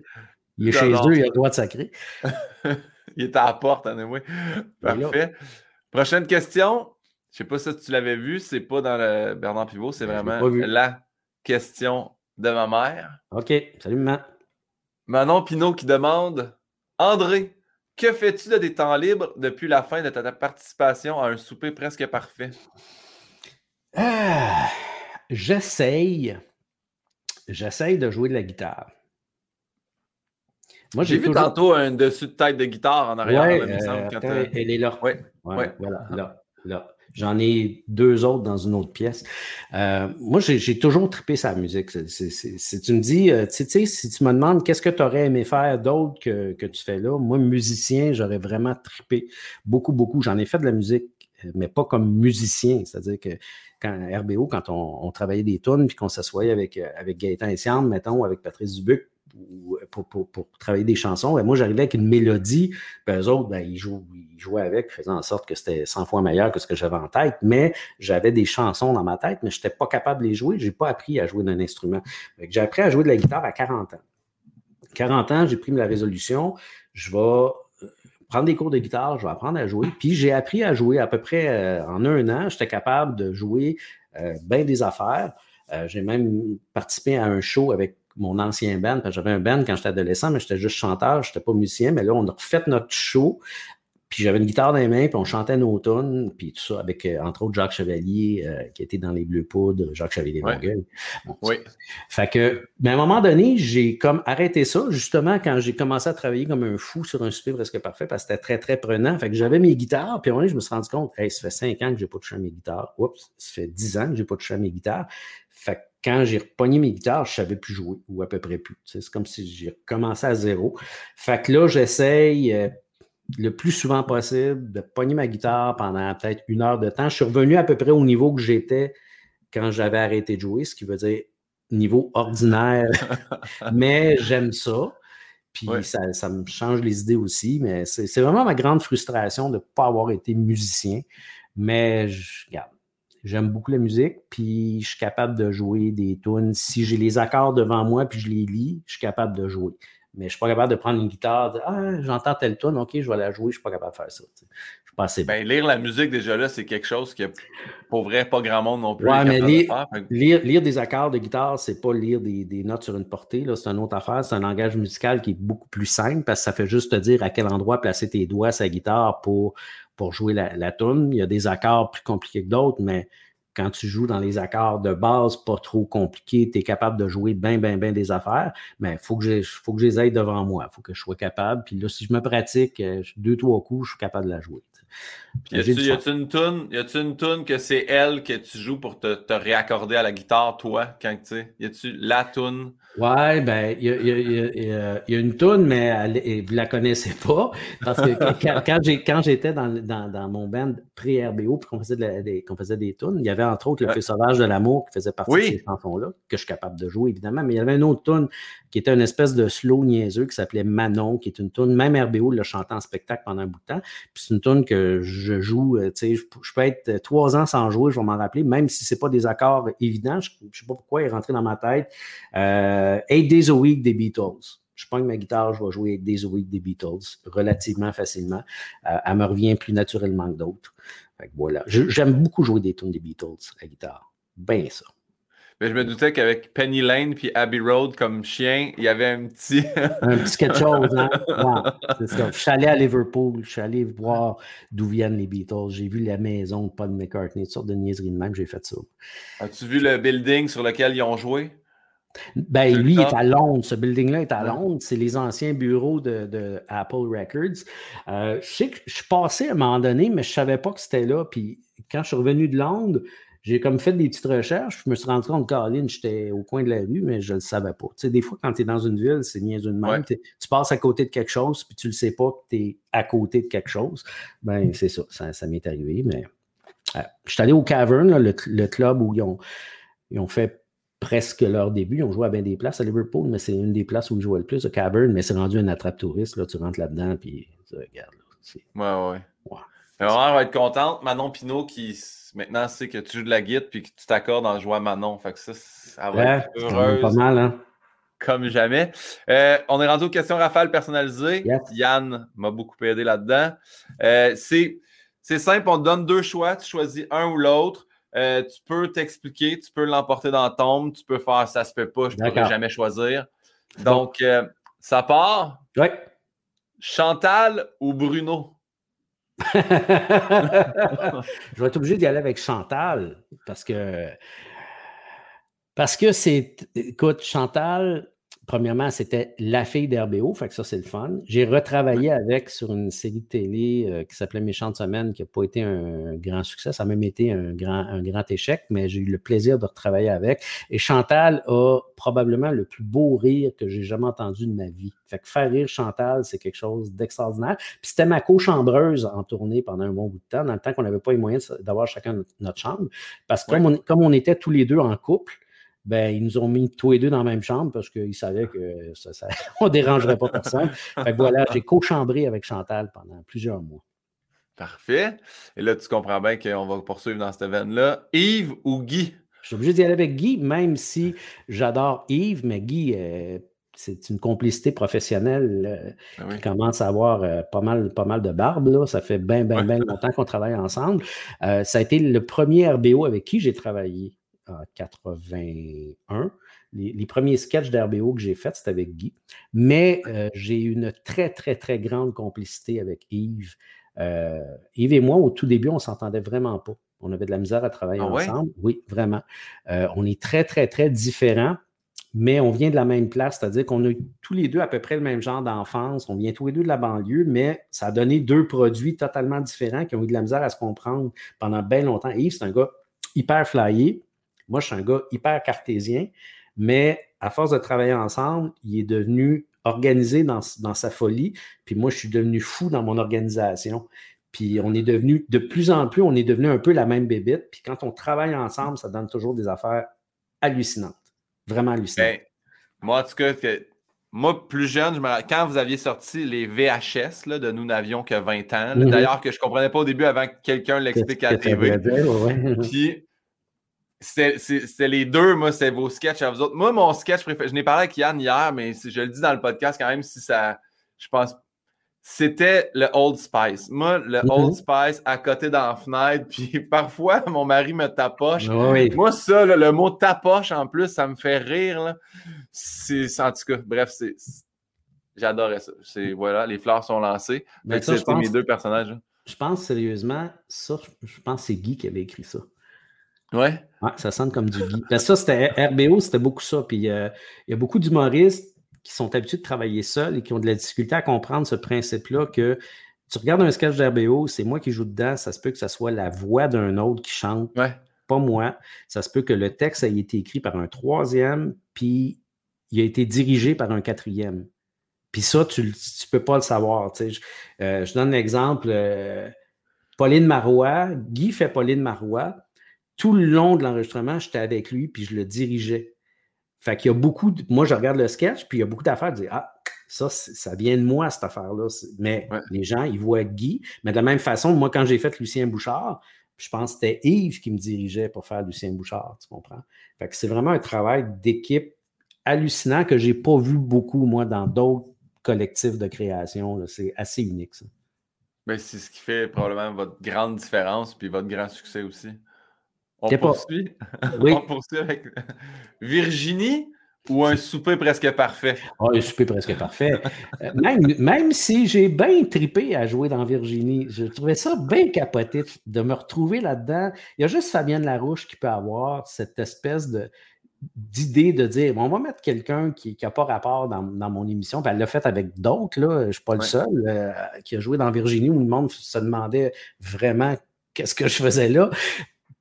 Pas parce que j'étais pourri, peut-être je l'étais, mais parce que ça avait comme pas d'allure de prendre un RBO et de le mettre dans Virginie.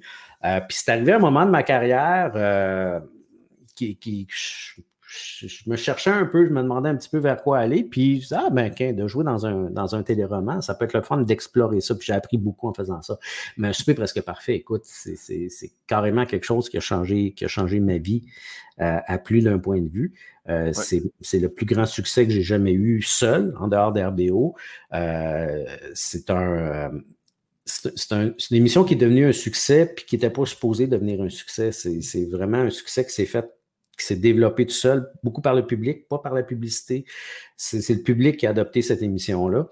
Et euh, c'est une affaire dont je me fais continuellement parler, même si on ne me voit pas à l'écran, ce qui est assez flyé. Les gens savent que c'est moi qui, qui, faisais ça, c'est plus moi.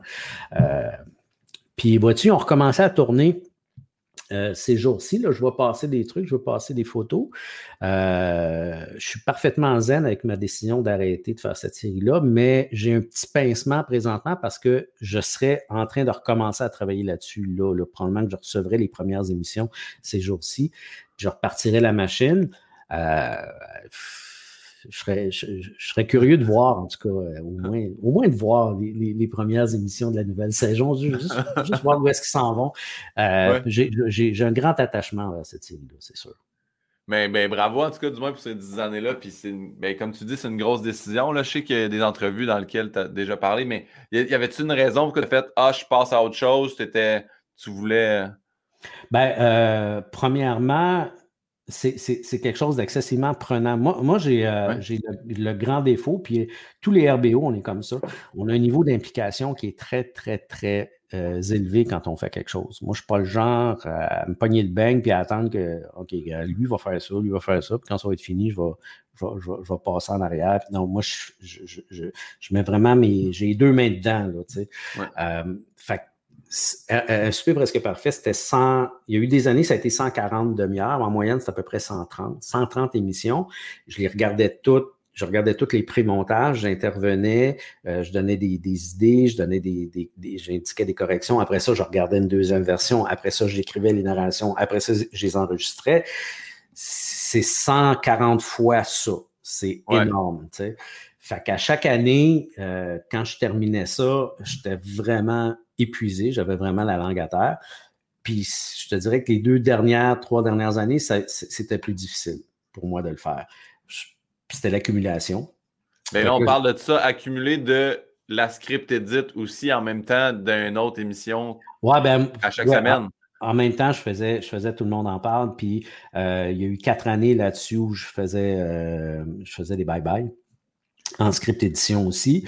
Euh, mais ça, c'était gérable. J'avais la chance d'ailleurs que ces trois émissions-là, c'était le même producteur, Guillaume L'Espérance. Fait mes horaires étaient faits en fonction, euh, ben, si j'ai un rush à donner sur le bye-bye, ben, un souper prend un petit break, puis bon, c'était correct. C'est juste de, de faire, ben, tu sais, j'ai fait 1000, 1100 quelques émissions d'un souper presque parfait. Tu sais, OK, euh, je pense que euh, c'est peut-être pas une mauvaise chose que j'arrête. Puis là, la pandémie est arrivée, puis la pandémie aussi a, eu une influence sur ma décision parce que j'étais, un, quand, la pandémie est arrivée, je ne savais pas quand est-ce qu'on pourrait refaire des soupers presque parfaits. Ça a pris presque deux ans. Puis euh, il y avait aussi le fait que je ne pouvais pas non plus dire, ben là, je vais rester chez nous, puis je vais attendre. Je dis, ben non, si, si parce que je ne savais, savais, même pas si ça allait revenir, un souper.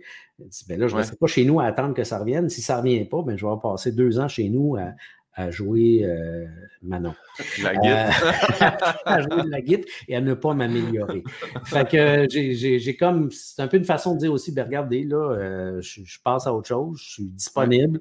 je n'ai pas non plus l'impression que je vais me regarrocher en fou dans un projet autant que je l'ai fait pour un souper parce que j'ai envie d'avoir d'avoir un peu de fun dans la vie aussi, là, d'être moins, d'être moins occupé, d'être moins loadé.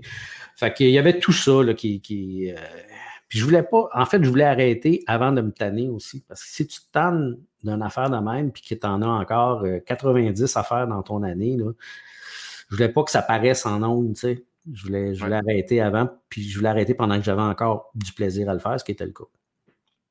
Eh, bravo pour ça, puis merci pour l'explication. Non. Prochaine question. C'est drôle parce que tantôt, tu as glissé des mots de chacun, puis ah, dans les rafales, on va en parler, mais méchante semaine ou tout le monde en parle? Ben là, tout le monde en parle. Écoute, méchante semaine, ça a été. Écoute, le monde ne sait même pas c'est quoi, puis te dire à quel point ça a été un flop. C'est. Puis pour expliquer, Méchante Semaine, donc, c'est une émission hebdomadaire d'humour à TVA qui se voulait un peu comme un genre de Saturday Night Live. Il y avait Christian Bégin là-dedans, Mélanie Ménard, Chantal Franck et moi, ça faisait des années que les réseaux voulaient avoir une émission comme celle-là. On avait un band, on faisait des chansons, on faisait des sketchs, on faisait toutes sortes d'affaires, on avait un invité par semaine. Et euh, la première de l'émission a eu lieu la semaine du 11 septembre 2001. OK? On est, je me rappelle, on est là, les auteurs, c'est comme notre deuxième journée d'écriture. Puis là, on voit à TV ce qui se passe, on se regarde, on dit, ben là, on est mort dire, notre émission, euh, tu ne peux plus rire de l'actualité, puis ça a pris des mois avant que les gens aient envie de rire de l'actualité. Euh, TVA avait deux émissions. Il y avait Trafic avec André Robitaille qui était une émission quotidienne d'humour sur l'actualité. Tu avais Méchante Semaine qui fermait la semaine. Je pense qu'on était diffusé le vendredi ou le lundi pour partir la semaine suivante, ou, les deux parce qu'ils savaient plus où nous mettre à un moment donné. Ils ont flushé Trafic parce que c'était une production interne, fait que ça leur coûtait rien de la flusher, mais euh, euh, Méchante Semaine, comme c'est une production externe, ben, ils ont dit quitte à la payer, on va la laisser en ondes. Il fallait, fallait la faire pareil.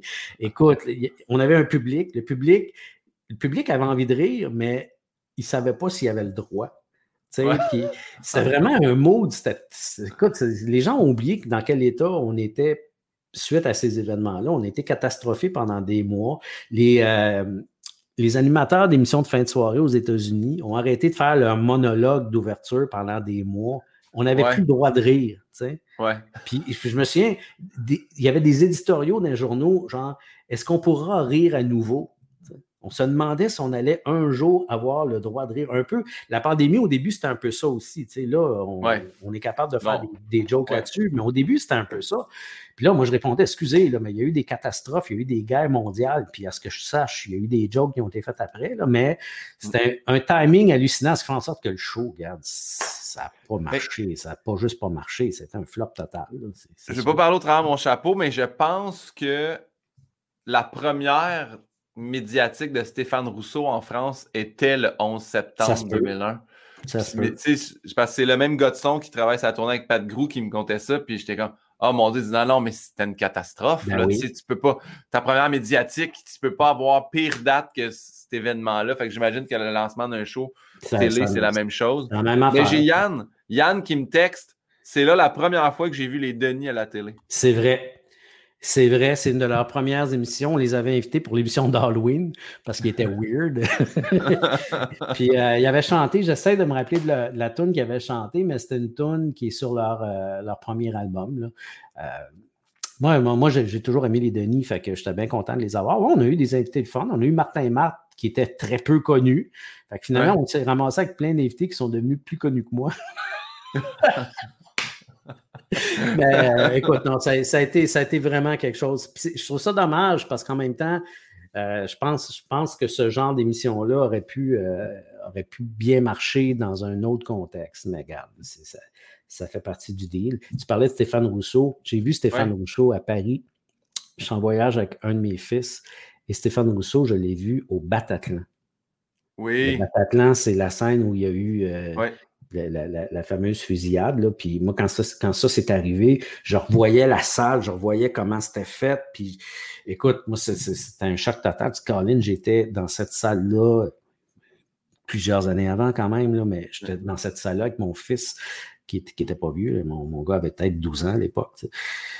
D'ailleurs, Stéphane, écoute, mon gars a tellement trippé. Stéphane avait été cool. En plein milieu du show, il m'en il arrête, puis il dit Ah, il y a un invité dans la salle, euh, c'est un de mes bons amis, euh, ta, ta, ta, ta, ta, ta. Il m'a fait lever. La salle m'applaudit. mon gars, il avait les yeux de même, genre Wow! C'était super cool. Ah, c'est très hot. Mais puis c'est pas aucunement Ma blonde, Anneli, quand je l'ai rencontrée, justement, elle m'a conté. Elle était là la semaine que c'est arrivé. Tu sais, elle dit mm-hmm. J'étais allé trois jours avant, puis après traumatisé de ça. C'est un... Fait que, oui, effectivement, c'était un gros événement. Prochaine question, très. Des fois, Yann, il se lâche plus. Un gars ou une fille? Ben, si c'est sexuel, c'est une fille. Euh, quand est-ce que c'est un gars? Euh, non, c'est une fille, finalement. OK, parfait. Prochain, prochain ça, c'est là où on s'est justement rejoint la première fois qu'on s'est on jasé de Disney. Fait que j'ai mis Epcot ou Magic Kingdom.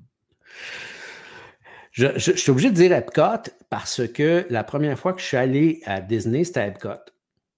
Fait il, y a un, attachement euh, juste, juste pour ça.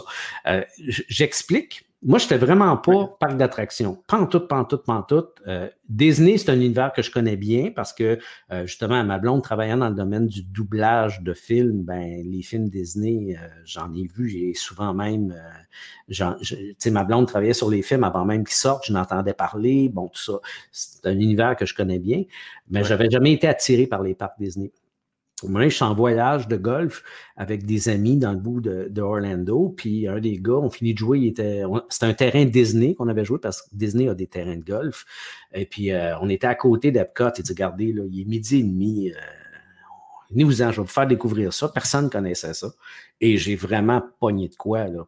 dans ma tête, c'était des manèges. Non, non, c'est pas des manèges, des parcs d'attractions Disney. Là, fait que je pense que la première attraction que j'ai faite, c'est Soren qui est une, simulation de deltaplane. Là, Et c'est le Sorin original avec des vraies images. Maintenant, il y a beaucoup d'images de synthèse. Ils ont refait le film, mais c'est vraiment le film original. J'ai capoté, j'ai pogné de quoi, au point où euh, on a soupé là, tout ça, on revient, on, revient. Puis deux jours après, je me lève, je dis au gars, excusez, moi, je ne vais pas jouer au golf aujourd'hui, je m'en vais on avait deux autos. Je, je prends une auto, je m'en vais au Magic Kingdom. Je suis allé passer la journée tout seul au Magic Kingdom. Ouais. Puis j'ai trippé, j'ai trippé, j'ai trippé. Fait que ça, ça fait à peu près une douzaine d'années de ça. Mais depuis ce temps-là, j'ai dû retourner là 6-7 fois au moins. Euh, je suis allé à Disneyland en Californie trois fois. Je suis allé à Disney Hong Kong parce que mon fils vit à Hong Kong. Et là-bas, là-bas, Disneyland, Hong Kong, c'est comme la ronde. Là. Tu peux t'acheter une passe, tu y vas quand tu veux. Les autres, ils vont là. Euh, euh, c'est vendredi, le petit n'a pas d'école, on s'en va à Disneyland. C'est fou raide. Je, suis allé, deux fois à Disneyland Hong Kong. Euh, c'est un. Je tripe au bout. Je tripe au bout sur les parcs. Je trouve que c'est un univers hallucinant. Toi aussi, t'es. Hein, bon, ah, moi, j'étais un fan de mon numéro, numéro final de mon show. Mais moi, je suis juste allé une fois. Puis c'était justement euh, parce que quand j'étais petit, j'avais jamais voyagé vraiment. Puis euh, mes parents. mes parents, j'avais eu de passeport. Fait que c'était pas dur. Fait que elle m'avait dit. Même chose. On, fait le voyage. Là, on fait un voyage d'enfant. Je t'amène à Disney. Puis mon Dieu. Puis c'était Pierre Hébert qui nous avait organisé notre mm-hmm. voyage. Fait ben qu'il avait choisi nos, les places où aller. Puis, euh, prochaine question, c'est Sorin ou Space Mountain? Sorin, 100 000 à l'heure pour deux raisons. Un, parce qu'encore une fois, c'est premier, la première attraction que j'ai faite, fait que j'ai vraiment euh, un attachement. Et deux, euh, moi, j'ai un, petit mal des transports dans la vie. Et des fois, si je fais Space Mountain, Space Mountain, ça brasse un peu plus, c'est dans le noirceur, tu as des bons. Des fois, je suis correct, puis, je tripe, puis je, suis crampé tout le long. Puis d'autres fois, à peu près à moitié, je commence à avoir des petites sueurs, je commence à avoir un petit peu mal au cœur, puis j'ai hâte que ça finisse. Puis quand je sors de là, je suis obligé de marcher pendant 20 minutes pour pogner mon air, tout ça. Mais c'est jamais pareil. Fait que je le fais. Parce que je ne m'empêche pas de le faire pour ça, mais je sais, qu'il y a un petit risque. Avec Soren, ça n'arrive pas. Mais Soren, c'est tellement. Mais tu sais, une autre attraction que j'aime beaucoup à Epcot, c'est Test Track. Test Track, j'ai du fun ah, Surtout quand, là. Ouais, puis quand ça décolle, quand, quand, quand, ton accélération arrive, tu passes de 0 à, 100 km/h en quelques secondes. Là, Ça, là, c'est un méchant thrill. C'est vraiment le fun, ça. Ben, moi, à, Epcot, moi aussi, même affaire, là, tu sais, quand j'étais là au début, on dirait que c'est le plus vieux, puis tout ça, mais j'ai aimé le carrousel du temps. On était ben assis, là, puis là, tu vois, tout, puis les... dans le temps, ça devait être malade, les marionnettes qui bougent, puis qui mais c'est vraiment intéressant. C'est super bien fait. Ouais. Puis euh, dans la partie Epcot où il y a les, pavillons, euh, je pense que c'est 11 pays, si je ne me trompe pas, euh, qui rappellent. le note. dont le Canada, et qui rappellent beaucoup, beaucoup ce qui était l'Expo 67. Oui. un petit peu plus commercial. Tu as des magasins et tout ça. Ils veulent te vendre des bebelles. Chaque pays quasiment a un magasin. Euh, mm. Mais euh, en même temps, le magasin du Japon, il est hallucinant. Il est super le fun à visiter.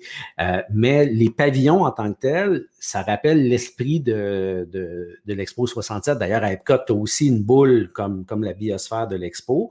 Moi, ça me fait triper parce que j'ai connu un petit peu l'Expo ces pays-là sont le fun. Le Canada, le Canada, c'est drôle parce que c'est un film, un film 360 degrés qui te fait visiter le Canada, qui est aussi inspiré d'un film qu'il y avait à l'Expo.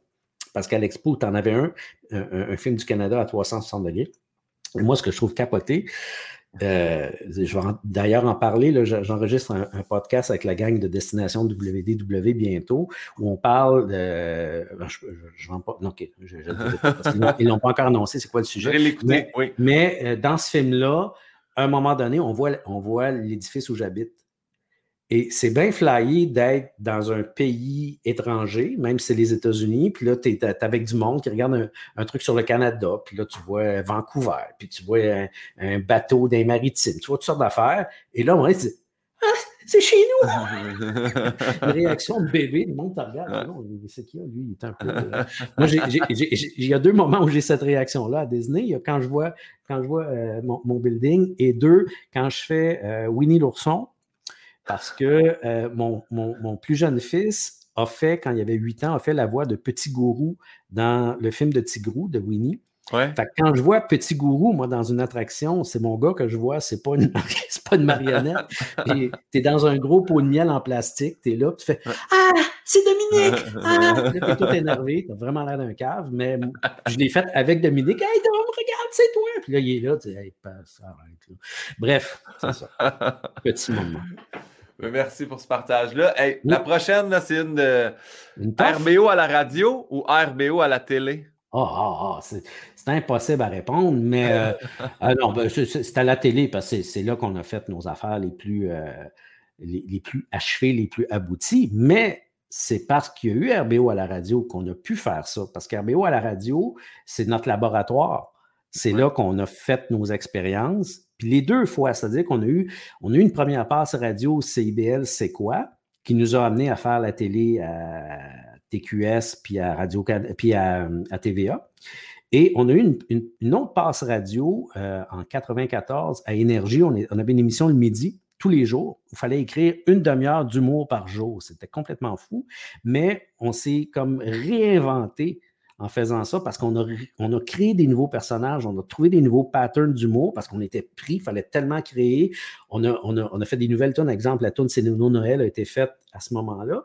Et ça nous a amené à faire par la suite euh, notre série à Radio-Canada, puis nos bye-bye. Probablement que si on n'avait pas fait cette année de radio-là, ben, peut-être que la suite télé n'aurait pas été aussi intéressante. pour moi, ça va un peu ensemble, mais c'est sûr que l'aboutissement, c'est la TV. Parfait. La prochaine, en fait, mais c'est parce que c'est en lisant ton statut que c'est là que j'ai appris que le feu sauvage avait été créé avant puis qu'il avait été joué dans la radio RBO, mais on a quand même poussé la question à le feu sauvage ou bonjour la police. Le feu sauvage. Le feu sauvage, 100 000 à. Sans cette chanson-là, moi, je n'ai pas de carrière. C'est cette chanson-là qui a fait en sorte que, expliquons, euh, chanson composée en. J'ai 16 ans, je suis au secondaire avec Jacques Chevalier, entre autres. Et euh, un peu inspiré par Paul et Paul. À la fin, de leur show, Paul et Paul, ils faisaient des chansons. Il y avait un, il number où ils faisaient des chansons, puis ils faisaient comme s'il était un, euh, un band connu qui chantait des chansons connues, mais personne ne connaissait leur tune, c'était ça leur gag.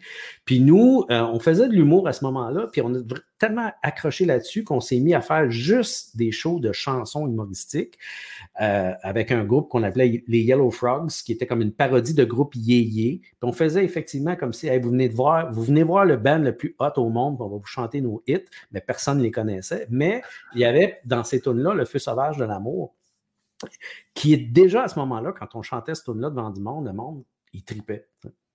Mais on avait juste 16 ans, puis je me rappelle, on, est dans le sous-sol chez Jacques Chevalier, on pratique la tune, puis on dit Hey, c'est un hit. C'est un hit. Mais on a 16 ans. Personne ne nous connaît, il n'arrivera jamais rien avec ça. On va chanter notre tune, puis à un moment donné, on, va faire nos vies, puis ça va être fini. Et par hasard, ben, c'est ça, on, organise un show euh, à l'UCAM. Je viens d'entrer en communication.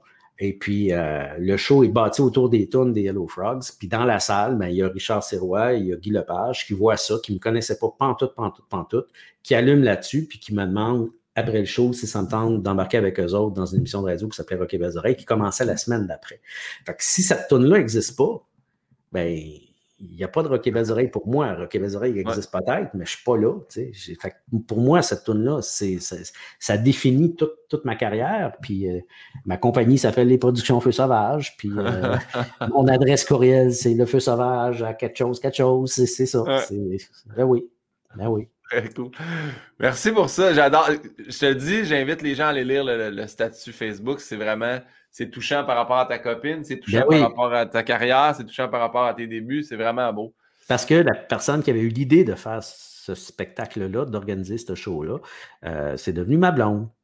Fait que moi, cette, cette journée-là, je décide que ça ne me tente pas.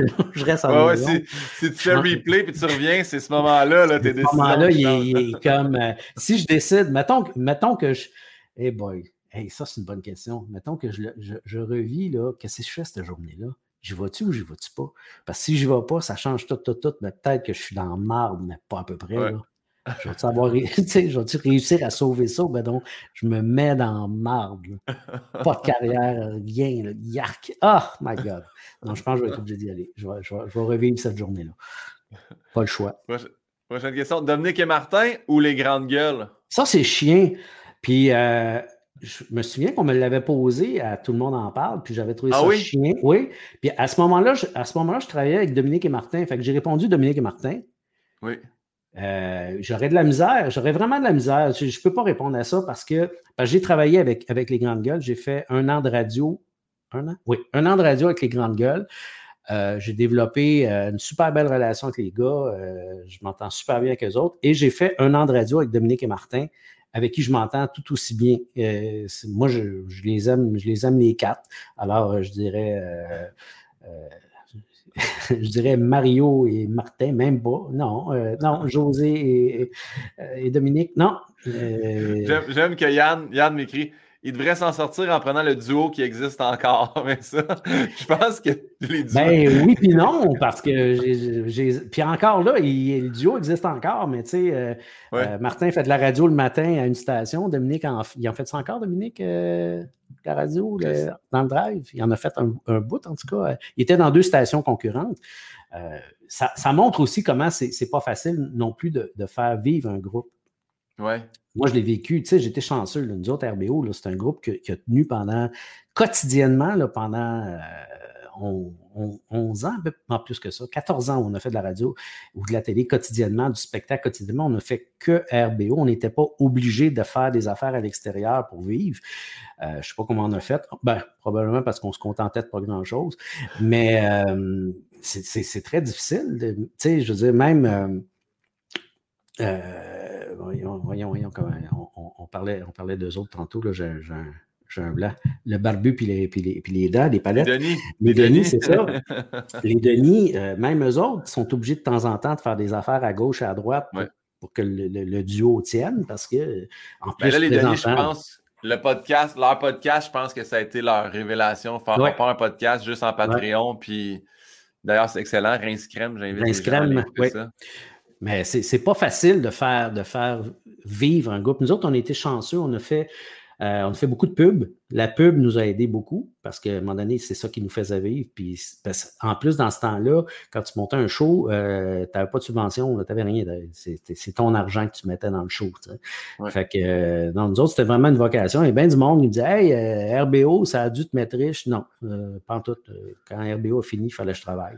Parce que on n'était pas payé cinq fois plus cher parce qu'on était cinq, ça ne marchait pas comme ça. en tout. ça, c'est ça.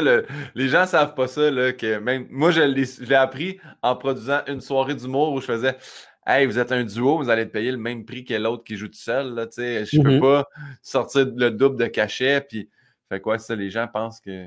Non, ça ne marche pas de même. Tu sépares, euh, tu sépares à la gang. Prochain dilemme, la famille slow-mo ou la famille d'autrefois? Euh, famille d'autrefois famille d'autrefois parce que c'est très, très plaisant de frapper sur Guy, sur Yves et sur Bruno. non, mais c'est, un. J'ai, du fun à faire les deux, mais c'est sûr qu'au niveau, au niveau du jeu, le, rôle du père de la famille d'autrefois, il y a plus de, plus de, viande que, que, Rosario Slomo avec ses grosses lunettes qui me donnent mal au cœur quand je les porte trop longtemps. Euh, je trouvais ça, c'est le fun d'avoir créé cette espèce d'univers-là, des sketchs qui se passe dans les années 20 au Québec. moi, je suis assez vieux pour avoir entendu parler de ces années-là où c'était la grosse misère, puis euh, euh, tu faisais 12 enfants, il y en a trois qui mouraient parce qu'il faisait trop froid dans la maison ou qui pognaient des maladies parce qu'il n'y avait pas de vaccin dans ce temps-là. bon, en tout cas, euh, fait que c'est ça. Donc, euh, de créer cet univers-là puis de faire des jokes avec ça, je trouve ça le fun. Puis j'en entends encore parler, tu sais, du monde qui me dit Ah, la tape au sucre, c'est donc bien drôle. Mais ça, la tape au sucre, c'est quelque chose que mon père disait. Qu'est-ce qu'on mange pour faire? De la tape au sucre? Il trouvait bien drôle. C'est un petit peu inspiré de mon père. Mon père n'était pas, euh, pas, un tyran comme ça, mais il y avait ce genre de voix-là, puis ce genre de, Un petit peu gêné quand il parle, là, il parle de même. Ben, ça, je trouvais ça le fun d'en faire un personnage aussi. Quand on dit, tantôt je disais, on met, on met des fois des affaires de nos vies, ben ça, c'est un bon exemple.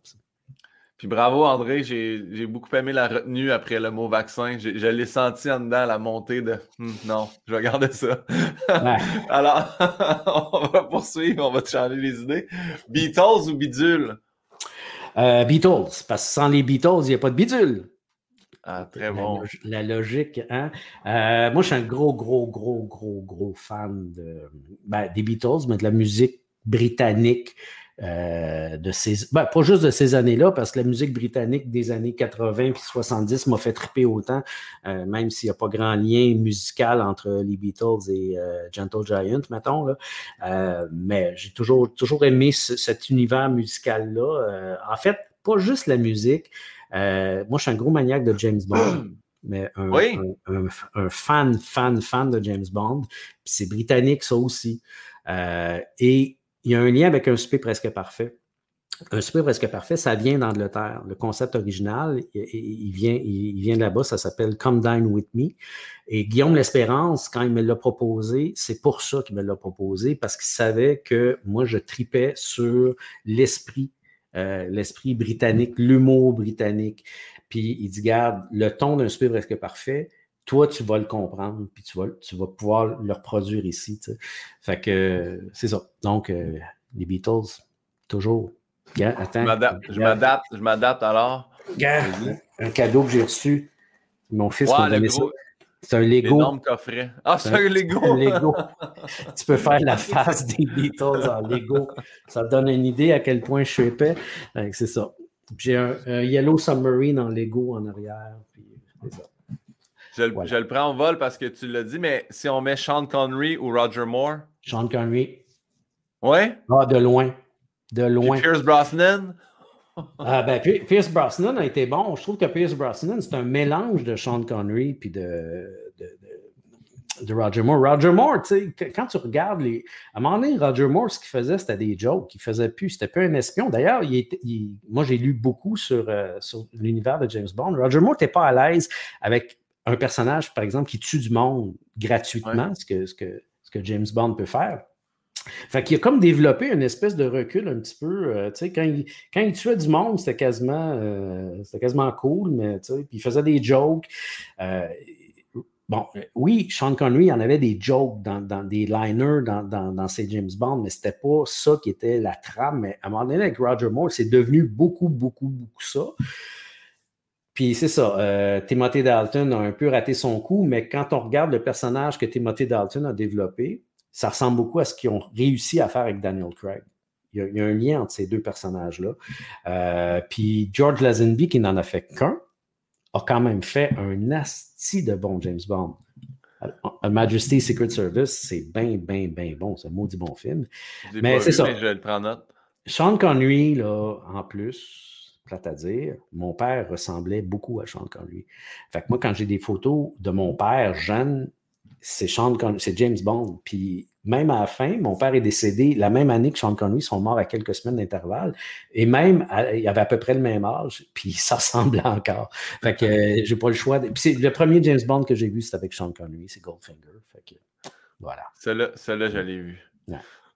On poursuit. Mini-pot ou hockey pour aveugle? Mini-pot. Mini-pot, mais en fait, j'adore hockey pour l'aveugle pour aveugle comme sketch. Je trouve que c'est un beau défi, puis il a été assez réussi. Mais mini-pot en tant que sport, j'ai passé mon, enfance à jouer au mini-pot. J'avais même, j'aimais tellement ça que l'hiver, je me construisais un mini-pot dans le sous-sol chez mes parents. Euh, j'avais 18 trous de mini-pot que je me construisais moi-même. Un 18? un 18 trous. Un 18 trous de mini-pot parce que le sous-sol n'était pas fini chez mes parents. Fait que le sous-sol au complet était un mini-pot que je me construisais moi-même, puis je prenais une, euh, je prenais une canisse de soupe, puis je, faisais une bosse dedans, ce qui fait en sorte que je la déposais. Fait quand la balle rentrait dedans, elle restait dedans. Fait que ça, c'était comme mon trou. Je ne pouvais pas percer un trou dans le ciment. Puis euh, il y avait comme une bouche, une bouche d'aération à un moment donné qui n'était pas finie non plus. Puis que à peu près à, mettons, trois pieds du sol, ben, tu avais une ouverture. Fait que moi, j'avais fait une pente, c'est le 18e. Fait que ben si, tu réussissais ton 18e, ben, tu avais une partie gratuite. Mais ben tu avais une partie gratuite de toute façon, ça ne coûtait rien. mais c'est ça, j'avais 18 trous de mini-pot dans la cave chez mes parents. J'avais pas beaucoup d'amis, mais ça. Euh, mais je, je, joue au mini-pot, ça m'occupait. D'ailleurs, je joue au golf et euh, je peux te dire qu'au niveau potting, je suis assez dur à battre. Oui? J'ai ben des années et des années de pratique. J'ai rien fait. Si tu pratiqué des tuyaux de sécheuse à un moment donné, c'est sûr que tu es ben habitué. C'est ça. Quand tu as passé ta jeunesse à poter sur du béton, tu n'es pas pire sur du gazon. Ah, wow. As-tu écouté le documentaire Tiger Woods? Ben oui. Ah, ben je suis en train, là, j'ai commencé avant hier, il me reste la deuxième émission. C'est fascinant. Ben, on, parlait, on parlait des choix, puis on parlait de la vie. Là, ben, lui, euh, des choix qui ont été faits qui ne sont pas nécessairement les, les, plus judicieux, mais qu'en même temps, il, il, a eu cette vie-là parce qu'il a été entraîné vers cette vie-là par son père. La relation avec son père est très particulière. Et à ce niveau-là, je te conseille euh, la biographie de Tiger Woods. Il y a une biographie qui est sortie il y a à peu près deux ou trois ans qui raconte un peu la même histoire, mais tu en apprends plus dans le livre que dans le documentaire. Euh, il y a plus, beaucoup plus d'informations, surtout sur, sur son père et sur la relation qu'il a eue avec. Là, euh. Donc, le classique, le livre est meilleur que le. Ouais, mais en même temps, c'est que le documentaire, c'est pas à partir du livre non plus. C'est comme deux, la même histoire racontée par deux personnes différentes, dans le fond, ou deux. Ouais, c'est ça. Mais, hé, lui, là, quelle vie, pareil. Puis quand il a eu son, son, accident, il y a quelques mois, je fait, encore. Encore un autre méchant bad luck, mais celle-là, je ne suis pas sûr qu'il va réussir à revenir comme golfeur là, après une affaire de même, je ne pense pas. Mais il a tellement fait d'affaires. Écoute, il a gagné, il a gagné un omnium des États-Unis juste une jambe. Il avait, il avait un genou complètement fini. Il servait de ses bâtons comme canne pour avancer d'un trou à l'autre, puis il a réussi à gagner. Ça n'a pas d'allure, là. Ça n'a pas non, de bon c'est une, vraie une machine, là. C'est. Euh, ouais. Prochaine question. Saint-Jean-de-Bosco ou Entrailles-les-Oies? Ah, ben moi, j'étais dans Saint-Jean-de-Bosco, j'ai pas le choix. Je suis obligé de router pour mon team de génie en herbe. Encore une maudite belle idée. Puis ça, je peux, le, je peux vanter cette idée-là parce que j'ai aucunement participé à génie en herbe. J'ai pas travaillé sur euh, l'idée. J'étais même pas là, en fait, au moment où génie en herbe est né à la radio de CIBL. C'était un moment où moi, j'y allais plus. Fait que je faisais plus partie du collectif RBO parce que RBO, on s'est promené. Il y en a qui partaient, qui revenaient, qui partaient, qui revenaient jusqu'à temps que on, clique ensemble. Donc, à un moment donné, euh, j'entends ça euh, en écoutant l'émission les belles oreilles. Puis, calvaire, quelle bonne idée. C'est donc bien flyé, cette affaire-là. Euh, puis, vois-tu, il, y a eu, une version CIBL, il y a eu une version phase B de 45 tours. Je pense que ça rend rap. La phase B, c'est un génie en herbe qu'on a fait spécialement pour ça. Il y a eu la version euh, C'est quoi, puis il y a eu la version euh, euh, qu'on connaît plus parce qu'on l'a fait à la télé. mais c'est comme le même sketch qui a évolué dans le temps. Parce que c'est ça, c'est pas, pas loin de l'idée de te reprendre, mais euh, j'ai Yann quand même qui est mon Google qui fait Tu étais également dans Entrailles les oies et tu faisais Tristan. C'est vrai, tu as raison, on faisait les hey. Il me semblait que c'était deux fois le même. Non, non, as raison. Ben, visiblement, je suis plus attaché à, Saint-Jean de Bosco. Je trouvais mon personnage d'Entrailles les oies un peu insignifiant, mais tu as raison, j'étais dans les deux. Caroline. Hey, c'est rendu, rendu effectivement qu'il y a des affaires que je puis ben, moi, j'ai une bonne mémoire pour RBO. Je, suis reconnu pas mal. Yves, Yves il, là, il, est assez calé en RBO parce que c'est lui qui a réalisé nos séries sur Crave. Puis le spécial qui est passé la semaine passée à la télé. Fait que lui, il a passé la dernière année dans le matériel RBO. Fait qu'il est assez à date. Mais j'ai une bonne mémoire. Mais je commence à, je commence à dire des affaires qui n'ont pas d'allure. Fait que. euh, ou Enfant Barbu? C'est qui Enfant Barbu? Jeff Barry. Ah, c'est comme ça.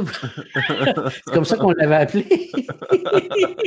ben écoute, je ne connais pas Luc Sonné, fait que je suis obligé d'y aller avec Jean-François, parce que Jean-François et moi, on a été pendant quelques années euh, les, deux émissions les plus populaires de, du 5 à 7 de V. Là. Il, y avait, il passait juste avant, avant un souper presque parfait. Fait on, on, avait tendance à sympathiser. Puis euh, quand il y avait des lancements de programmation de V, parce que V, à chaque année, mettait beaucoup d'emphase sur leurs nouvelles émissions. Fait que nous autres, on était des vieilles émissions. Fait qu'on était au lancement, un à côté de l'autre, puis personne ne nous parlait. Mais on était quand même les deux shows qui marchaient le plus. C'était tout le monde, ça. Mais bref, euh, ouais, Jean-François, qui est, qui est le petit des mecs comiques. Alors, on a aussi une petite filiation. oui, mais les mecs comiques, j'ai l'impression que dans 40 ans, on va peut-être moins en parler. Ben, mais... encore là, encore là, euh, sais, Louis a une carrière assez impressionnante, merci, comme, euh, producteur. C'est drôle parce que je pensais à ça l'autre jour. Je me souviens plus dans quel contexte. Euh, je ne sais pas, j'ai vu une entrevue. Ah, ben quand il est venu, tout le monde en parle. Ah, tout le monde en parle puis on parlait du chemin que Louis avait parcouru dans ces 17 années-là parce qu'il avait, il avait été un pressenti comme, oui. comme du roi. Et euh, c'est pas la même personne, puis c'est pas le même cheminement pantoute. Puis euh, dans l'après-midi, on se parlait, puis là, il parlait des, des shows qu'il est en train de développer parce qu'il fait pas juste de l'humour, il fait de la production de, d'affaires, de, de, magazines, de toutes sortes de bébelles, il édite des livres. Euh, tu sais, le show, le, le, show qui, qui, a été développé avec Pierre Hébert, qui est en train peut-être de se vendre un peu partout. C'est Caroline, vraiment, c'est un parcours. Question de jugement, oui, Pierre. Très impressionnant, ça. Mais KO, KO Production, qui a comme KO scène, KO édition, KO magazine, fait que c'est bravo, euh, oui, oui. Écoute, il a, même investi dans un building qui va se construire à Longueuil, co-construction, je ne sais pas trop. Mais c'est ça, ils vont avoir leur siège social dans un édifice qui ont fait la première pelletée de terre. Il est rendu promoteur immobilier. Il n'y a rien qui ne fait pas. Là, pas pire. Pas pire. René Le Cavalier ou Pierre Lalonde? Oh, ça, c'est dur. Mais je, suis obligé d'y aller avec René Le Cavalier parce que ça a été vraiment mon, mon premier personnage marquant de RBO sur scène. Je le faisais. Euh, je le faisais sur scène. Puis à l'époque, René Le Cavalier était encore vivant, donc il était encore connu. Euh, il m'est arrivé plein d'affaires avec ce personnage-là, même qu'à un moment donné, euh, Molson avait, fait une pub qui, se promenait dans le temps. Tu avais un commentateur de hockey euh, en noir et blanc des années 50. Tu avais la voix de René Le Cavalier, tu avais Claude Canville qui, était, qui faisait le hockey à ce moment-là. Et René Le Cavalier était rendu trop vieux pour faire sa propre voix. Puis euh, Molson lui avait demandé est-ce que vous voudriez qu'André Duchamp le fasse, puis il avait accepté que ce soit moi qui le fasse. Fait que quand la, pub a joué pendant à peu près 3-4 ans, et c'était pas René Le Cavalier qu'on entendait, c'était moi qui le faisais. Puis ça, je trouvais ça bien, bien, bien touchant. Même si j'ai un rapport très particulier avec Pierre Lalonde, parce que c'était mon idole quand j'étais jeune, et j'ai joué au golf avec lui, quand même parce que ah mon beau-père, mon beau-père était membre euh, au même club que, que lui. Et euh, il organisait une fois par année, il organisait une game de golf avec Pierre Lalonde, puis il m'invitait. Fait que moi, j'étais dans le kart avec Pierre Lalonde, jouer au golf avec lui, puis il me racontait des jokes cochonnes en anglais, ce qui est un moment complètement surréaliste, parce que des jokes vraiment élevés. je suis avec Pierre Lalonde qui me compte des jokes qui n'ont pas d'allure. Uh, you know, there was a blah, blah, blah in, uh, in uh, New York, and then she had big boobs, you know. Puis là, tu fais, Pierre Lalonde? C'est très spécial. Je ne peux pas raconter ces jokes-là, ils n'ont pas d'allure. Mais, il y avait des journées qui étaient en dehors de l'écran puis qui se permettaient. C'est bien correct. Ouais, ouais. J'avais du fun, je l'aimais beaucoup, honnêtement. Un monsieur que je suis content d'avoir connu. Ça, c'est des, moments, puis tu dois en vivre toi aussi, des moments comme ça où tu, tu, te retrouves, tu étais, étais, jeune, tu tripais sur tel, tel, tel artiste, puis tu te retrouves à un moment donné en sa compagnie, dans une relation presque égalitaire dans un sens, parce que toi aussi, maintenant, tu fais ce métier-là, puis tu es en train de jaser, je sais pas, moi, tu sais... Euh, moi, un podcast, mettons, là? mettons, tu fais un podcast avec. avec, quelqu'un d'autre que moi, là. Mais, tu sais, exemple, ils vont des champs, tu sais. Oui. Ben moi, ils vont des champs, Colin. Euh, j'ai eu des moments personnels avec cette personne-là, tu sais, des moments où j'ai eu des jases avec, des je trouve ça flyé. Crime, j'avais 10 ans, 11 ans, je pensais jamais que j'allais faire ce métier-là. Puis je tripais comme un malade sur Yvon Deschamps, puis sur les monologues d'Yvon Deschamps. Puis là, aujourd'hui, euh, je suis avec, puis on jase. Ça, je trouve ça bien, bien, bien spécial. Il y a du monde comme ça. Ben, Pierre Lalonde, c'était un peu un moment comme ça. Tu fais, ben voyons donc, je suis assis avec Pierre Lalonde, puis on est en train de prendre une bière, puis on jase. C'est fou, la barouette. Ça, ben, ça m'a fait ça, en fait, tu sais, euh, quand j'ai commencé à consommer de l'humour en me disant j'aimerais ça faire ça, j'écoutais les DVD Martin Matt, Patrick Huard, Louis-José Houd à côté, puis j'écoutais le Gros Luxe, puis tu sais, faire les premières parties de Pat Grou, puis faire les premières parties de Louis-José en remplacement. J'étais avec lui à ma fête l'année passée, puis il m'a dit Ah, tiens, j'étais là, je te donne un livre, puis j'ai un livre dédicacé par Louis-José, puis j'étais Mon Dieu, tu sais, ça, c'est des, des, scènes irréelles dans ma tête. De, moi, j'ai vécu, vécu, ça beaucoup quand j'ai fait la série Humour PQ. Euh, c'est une série documentaire, 10 documentaires sur, sur l'humour, sur l'état de l'humour en 2006, je pense que j'ai fait ça. Puis il y avait aussi une partie historique. J'ai dû interviewer 50, euh, 60 humoristes, autant des, des, plus jeunes qui arrivaient que du monde de même. Tu sais, la dernière entrevue que Marc Favreau a accordée, c'est c'est à moi dans le cadre d'Humour PQ. La dernière entrevue qu'il a faite, il est mort euh, une couple de mois après ça. Tu dis, Colin, c'est des moments, tu sais, euh, ils vont des chances en état qui avait participé à la série, Claude Meunier, il y en a une gang, là, tu sais, puis j'étais, wow. Jean-Guy Moreau, du monde comme ça avec qui j'ai travaillé, qui sont hyper importants. Puis moi, pour moi, c'est, je trouve ça vraiment important d'avoir, d'avoir le, tu sais, de respecter les gens qui ont fait ce métier-là avant toi, d'être conscient que si eux autres n'étaient pas, étaient pas passés avant et n'avaient pas déblayé une partie du chemin, toi, tu ne serais pas là. Puis euh, c'est Robert Erg, qui, euh, est un, historien de l'humour. Il a écrit plusieurs livres sur l'humour québécois. Puis dans, un de ses livres, c'est ce qu'il ce raconte. Il fait la filiation. Tu sais, il fait comme des lignes. Il part d'un tel, puis après ça, il dit après, il y a eu lui. Puis c'est une ligne directe. C'est quasiment comme un arbre généalogique, finalement. Tu dis, ben, tu sais, RBO, par exemple, ben, RBO ça prenait les cyniques pour qu'RBO arrive. Ah, Parce que si les cyniques sont pas là. Quoi? Je te devance. La prochaine question, c'était Ding et Dong ou les cyniques? Les cyniques, à cause de ça. Puis, euh, en fait, euh, je me rappelle très, très bien, j'étais euh, je n'étais pas très vieux, j'avais 10 ans, 11 ans, 12 ans. Puis à l'époque, euh, la station de radio CKAC faisait, je faisais jouer le samedi, il y avait ça le Festival de l'humour québécois. Puis c'était avant qu'il y ait le Festival d'humour où il y avait des, humoristes qui faisaient, qui créaient de l'humour. Ils faisaient juste jouer euh, des disques euh, de spectacles d'humoristes. Fait que tu avais, entre autres les cyniques qui jouaient beaucoup parce que les autres, les cyniques, leur, leur matériel, c'était sur disque, c'était des shows, mais enregistrés sur disque.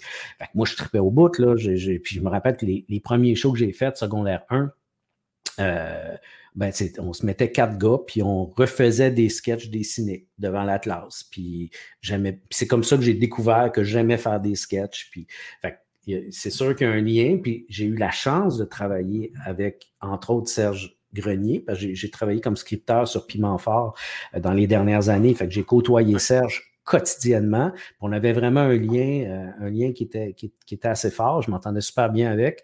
Il m'avait un petit peu pris sous son aile, puis tu sais, bon.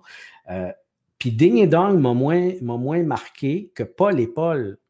Paul et Paul m'ont marqué plus que Ding et Dong. moi, j'ai vu Paul et Paul en show. J'ai vraiment pogné de quoi. Tu, sais, tu parles justement de l'humour très cartésien des cyniques à l'humour complètement pété de Paul et Paul. Écoute, c'était un univers, me rappelle, Jacques Chevalier puis moi, quand on a vu Paul et Paul en show, on a vraiment tombé sur le cul. Genre, qu'est-ce que c'est ça, cet univers-là? Puis d'ailleurs, Jacques Chevalier, au niveau humour, est assez proche de ce que, de ce que Paul et Paul pouvaient faire, là, tu sais. Puis j'ai eu la chance de... Écoute, j'ai joué dans Les Voisins, j'ai joué du Claude Meunier, tu sais. J'ai fait partie de cet univers-là. Je trouve ça bien flyé. Ça, c'est une autre affaire. Quand je me suis retrouvé assis à côté de, Serge Thériault, puis je jouais son fils, puis on avait des scènes ensemble. J'étais là, je, je suis vraiment en train de travailler avec Serge Thériault. Et il y a cinq ans, je ne pensais jamais que j'allais faire ce métier-là. C'en est un autre moment pour moi qui était hyper important. J'ai retravaillé beaucoup avec lui par la suite. À Piment Fort, j'étais son auteur euh, préféré. Il voulait toujours travailler avec moi. Fait qu'on a développé euh, un, lien intéressant aussi, un lien d'amitié qui malheureusement n'existe plus parce que Serge, on ne sait plus mm. personne où ce qui est rendu. C'est assez particulier, mais moi, Serge, Serge Thériault, je me souviens, là, chez nous, il est 4 heures du matin, il est dans le câble, on venait de répéter quelque chose, puis il décide qu'il joue avec ma guitare électrique, bien fort. Là, ma blonde est comme, quand il va-tu décoller oh Des moments particuliers. Euh, mais, j'aimais ça, le bout que tu disais, c'est important de l'histoire de ceux qui sont passés avant je me rappelle le premier coup que j'ai joué au vieux clocher de Magog, là, puis il me parlait de ça justement, le, test de son de Marc Favreau. Oh. Ouais, ça a coupé un petit peu, je sais. Ouais, t'as gelé un peu. Tu disais, au, vieux clocher, au vieux clocher, le premier coup que j'ai joué là, déjà c'est mythique comme place. Puis il me parlait du test de son de Marc Favreau, justement. Il me disait, lui, là, c'était pas deux secondes de testing. Non, non, non, chaque truc, puis les rimes, puis l'éclairage, puis comment il était placé, puis ah, l'angle, puis le il disait, c'était faire des tests de son de une heure, une heure et demie, ah, pour être sûr. Mais c'est tellement de la rigueur et du professionnalisme que c'est pour ça qu'il était autant efficace puis bon PME. C'est pas. Il n'y a personne que c'est facile, il faut, travailler. Fait qu'on dirait que ça m'a bien ben, gros inspiré. Tu sais, on, a l'impression euh, de l'extérieur que le métier d'humoriste est un métier facile. Parce que, écoute, facile de faire rire du monde. Il n'y a rien là. Il y a tellement de travail, tellement de technique, tellement de timing. Euh, puis moi, je me rappelle quand je tripais justement sur Paul et Paul, à l'époque, euh, j'étais au cégep, je prenais des cours de théâtre, puis euh, j'étais beaucoup dans ce genre d'humour-là à ce moment-là. Puis mon prof, on il me dit, tu sais, quand ils sont sur scène, Claude Meunier, Serge Thériault, puis Jacques Grisé, là, c'est tout répété leur affaire. Ça a l'air de sortir demain. Non, non, c'est tout pensé, c'est tout écrit. Parce que moi, j'arrivais, je faisais n'importe quoi. Tu sais. Il dit, c'est pas ça, là. C'est du travail. Puis faut que tu y penses. C'est ça. La rigueur, écoute, j'étais à la meilleure école pour ça. Tu sais, je suis pas allé à l'école de l'humour, ça n'existait pas. J'étais allé à l'école RBO. On m'a dit, la rigueur RBO, là, le monde qui travaille avec nous autres, là, il nous trouve assez euh, by the book. C'est tac, tac, tac, tac, tac, tac, tac. Structure, travail, euh, c'est hyper important. C'est important. Et ben, puis, euh, quand tu disais d'autres, des moments, tu sais, j'ai fait un moment un podcast et Julien Corriveau des, des Appendices qui nous recevait il un ancien raconteur puis un nouveau raconteur, puis c'était moi puis Michel Barrette. Puis juste là, hmm. d'être chez, chez, Michel Barrette, dans son hôtel, à jaser avec lui. Puis il m'a conté que la première fois qu'il a fait un show, c'était justement Claude Meunier. Il dit J'étais nerveux, c'était le lundi DA. Puis il a fait Hey, il dit T'es nerveux, là. Il dit Tu as juste à faire des jokes. mais c'est comme un bon conseil, mais en même temps un conseil un peu ironique. Mais je trouve ça bon. De, si jamais en avant, tu un blanc qui fait juste des jokes, tu vas voir, ça va passer. Mais fait que ça m'a fait bien rire, ça. Ben, tu sais, euh, on, a, on, a, commencé à peu près en même temps, Michel Barrette puis nous autres. Au lundi DA, ça a été vraiment là, nous autres, euh, avec euh, Daniel Lemire a commencé là, Pierre Verville a commencé là. Il y en a une couple d'autres. Pour nous le groupe sanguin. Pour nous autres, notre école D'ailleurs, c'est drôle parce que euh, les lundis des AA, une des personnes qui est en charge de ça, c'est Louise Richer, qui est devenue directrice de l'école. Il y a vraiment un lien entre les lundis des AA et, et l'École nationale de l'humour parce qu'à un moment donné, ils se sont rendus compte que ça prenait quelque part où on pouvait rencontrer d'autres humoristes, on pouvait rencontrer aussi des gens qui, faisaient le métier depuis un certain temps pour nous apprendre des choses autres. C'est Louis Saya qui nous a beaucoup appris sur la mise en scène, sur l'écriture, sur, le jeu. Ben, ça a été prolongé par, par l'école par la suite. Mais nous autres, on n'est pas passé par là. Puis quand je jase avec des humoristes qui sont passés par l'école, qui me parlent de, théorie de l'humour, je ne connais rien là-dedans. Je le fais, mais j'ai aucune idée comment ça s'appelle, telle, telle technique. Ah, oui, Les procédés, oui, oui, oui. Je, le sais-tu, moi, mais je les fais toutes. Mais je ne sais juste pas comment ils s'appellent. c'est ça, tu les avais déjà de, base. il nous reste deux questions à faire, mais Kim, je, t'ai fait déborder ça un peu, mais euh, camping, camping sauvage ou les aimants? Camping sauvage. hey, je suis tanné que le monde euh, fasse des jokes, ce film-là. Il est bon, ce film-là. Il est bon, celui-là. je me sens mal, André, je vais te le dire, là. Il faut que je l'avoue. C'est le premier film que j'ai streamé. C'est le premier film que j'ai streamé. C'est le premier film que j'ai regardé sur un ordinateur. Je me rappelle de tout ça. De camping? Ah, chez mes parents, ouais.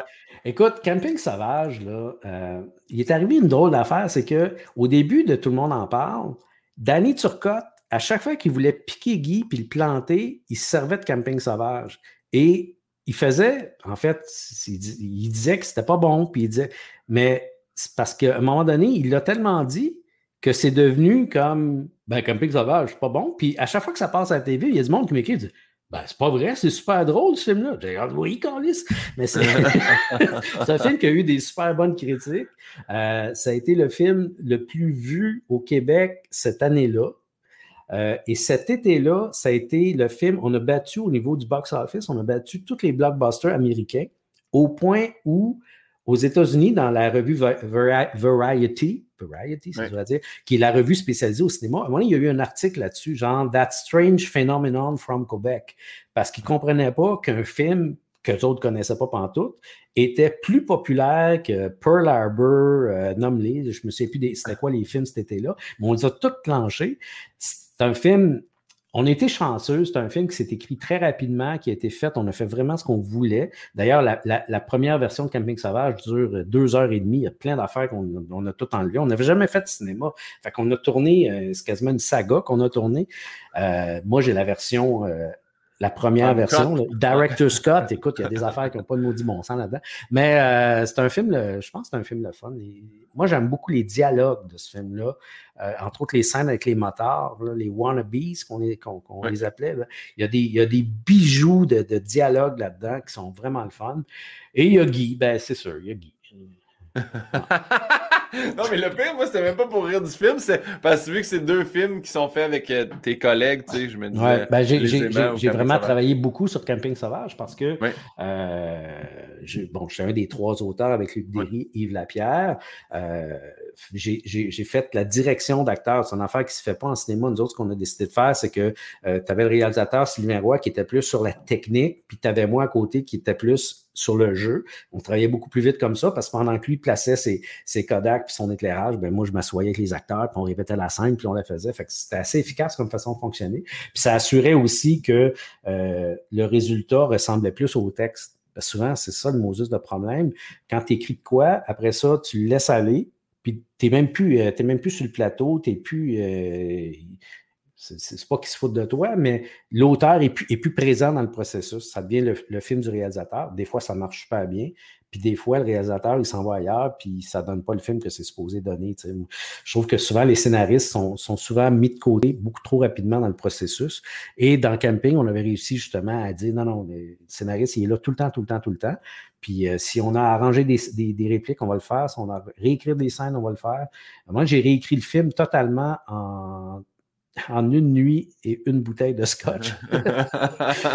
Parce que euh, il y avait tellement plu les deux premières semaines qu'on avait scrappé plein, plein de scènes qu'on n'avait pas pu tourner. Il a fallu réécrire le film parce qu'on n'avait plus de temps. Dire, ben là, ces deux scènes-là, il faut les mettre dans la même scène, telle affaire, telle affaire, telle affaire.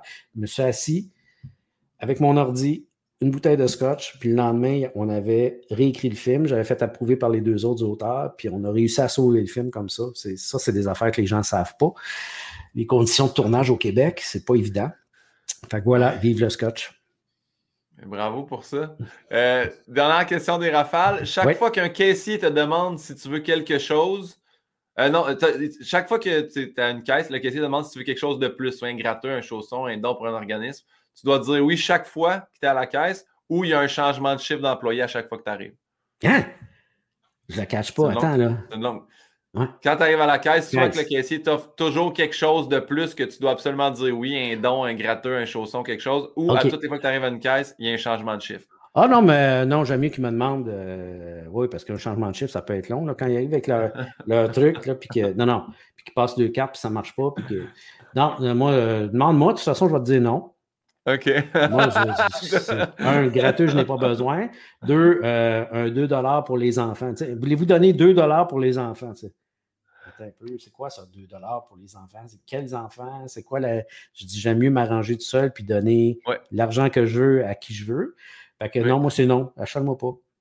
OK, parfait. Ah, moi, moi je, suis très, je suis très achale-moi pas. Ouais. Si on y va au vol rapidement, le Tintin ou Capitaine Haddock? Tintin. D'ailleurs, ah, c'est ça, c'est pour ça qu'on a.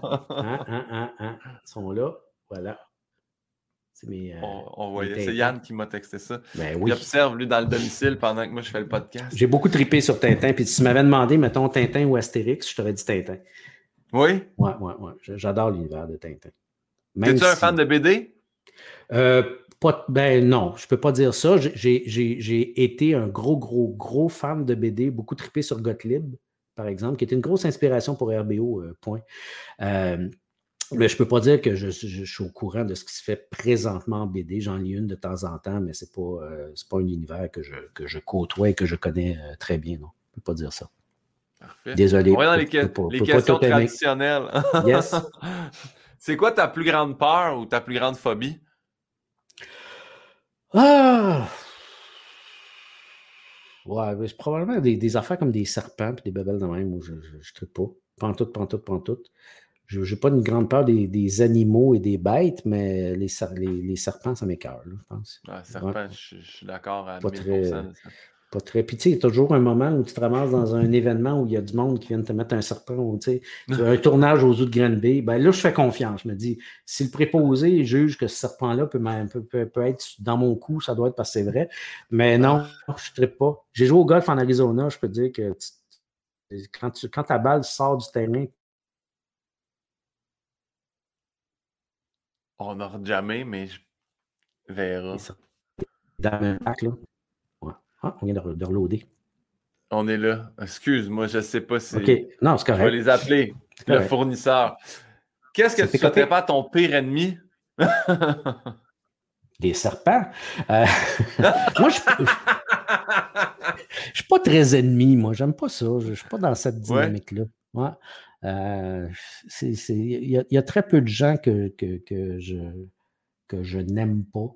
J'ai même des fois tendance à oublier, puis euh, tu sais, les gens disent Hey, euh, tu travailles avec cette personne-là? Ah oui, c'est vrai, j'avais oublié, il n'avait pas été fin il y a 20 ans, oublié.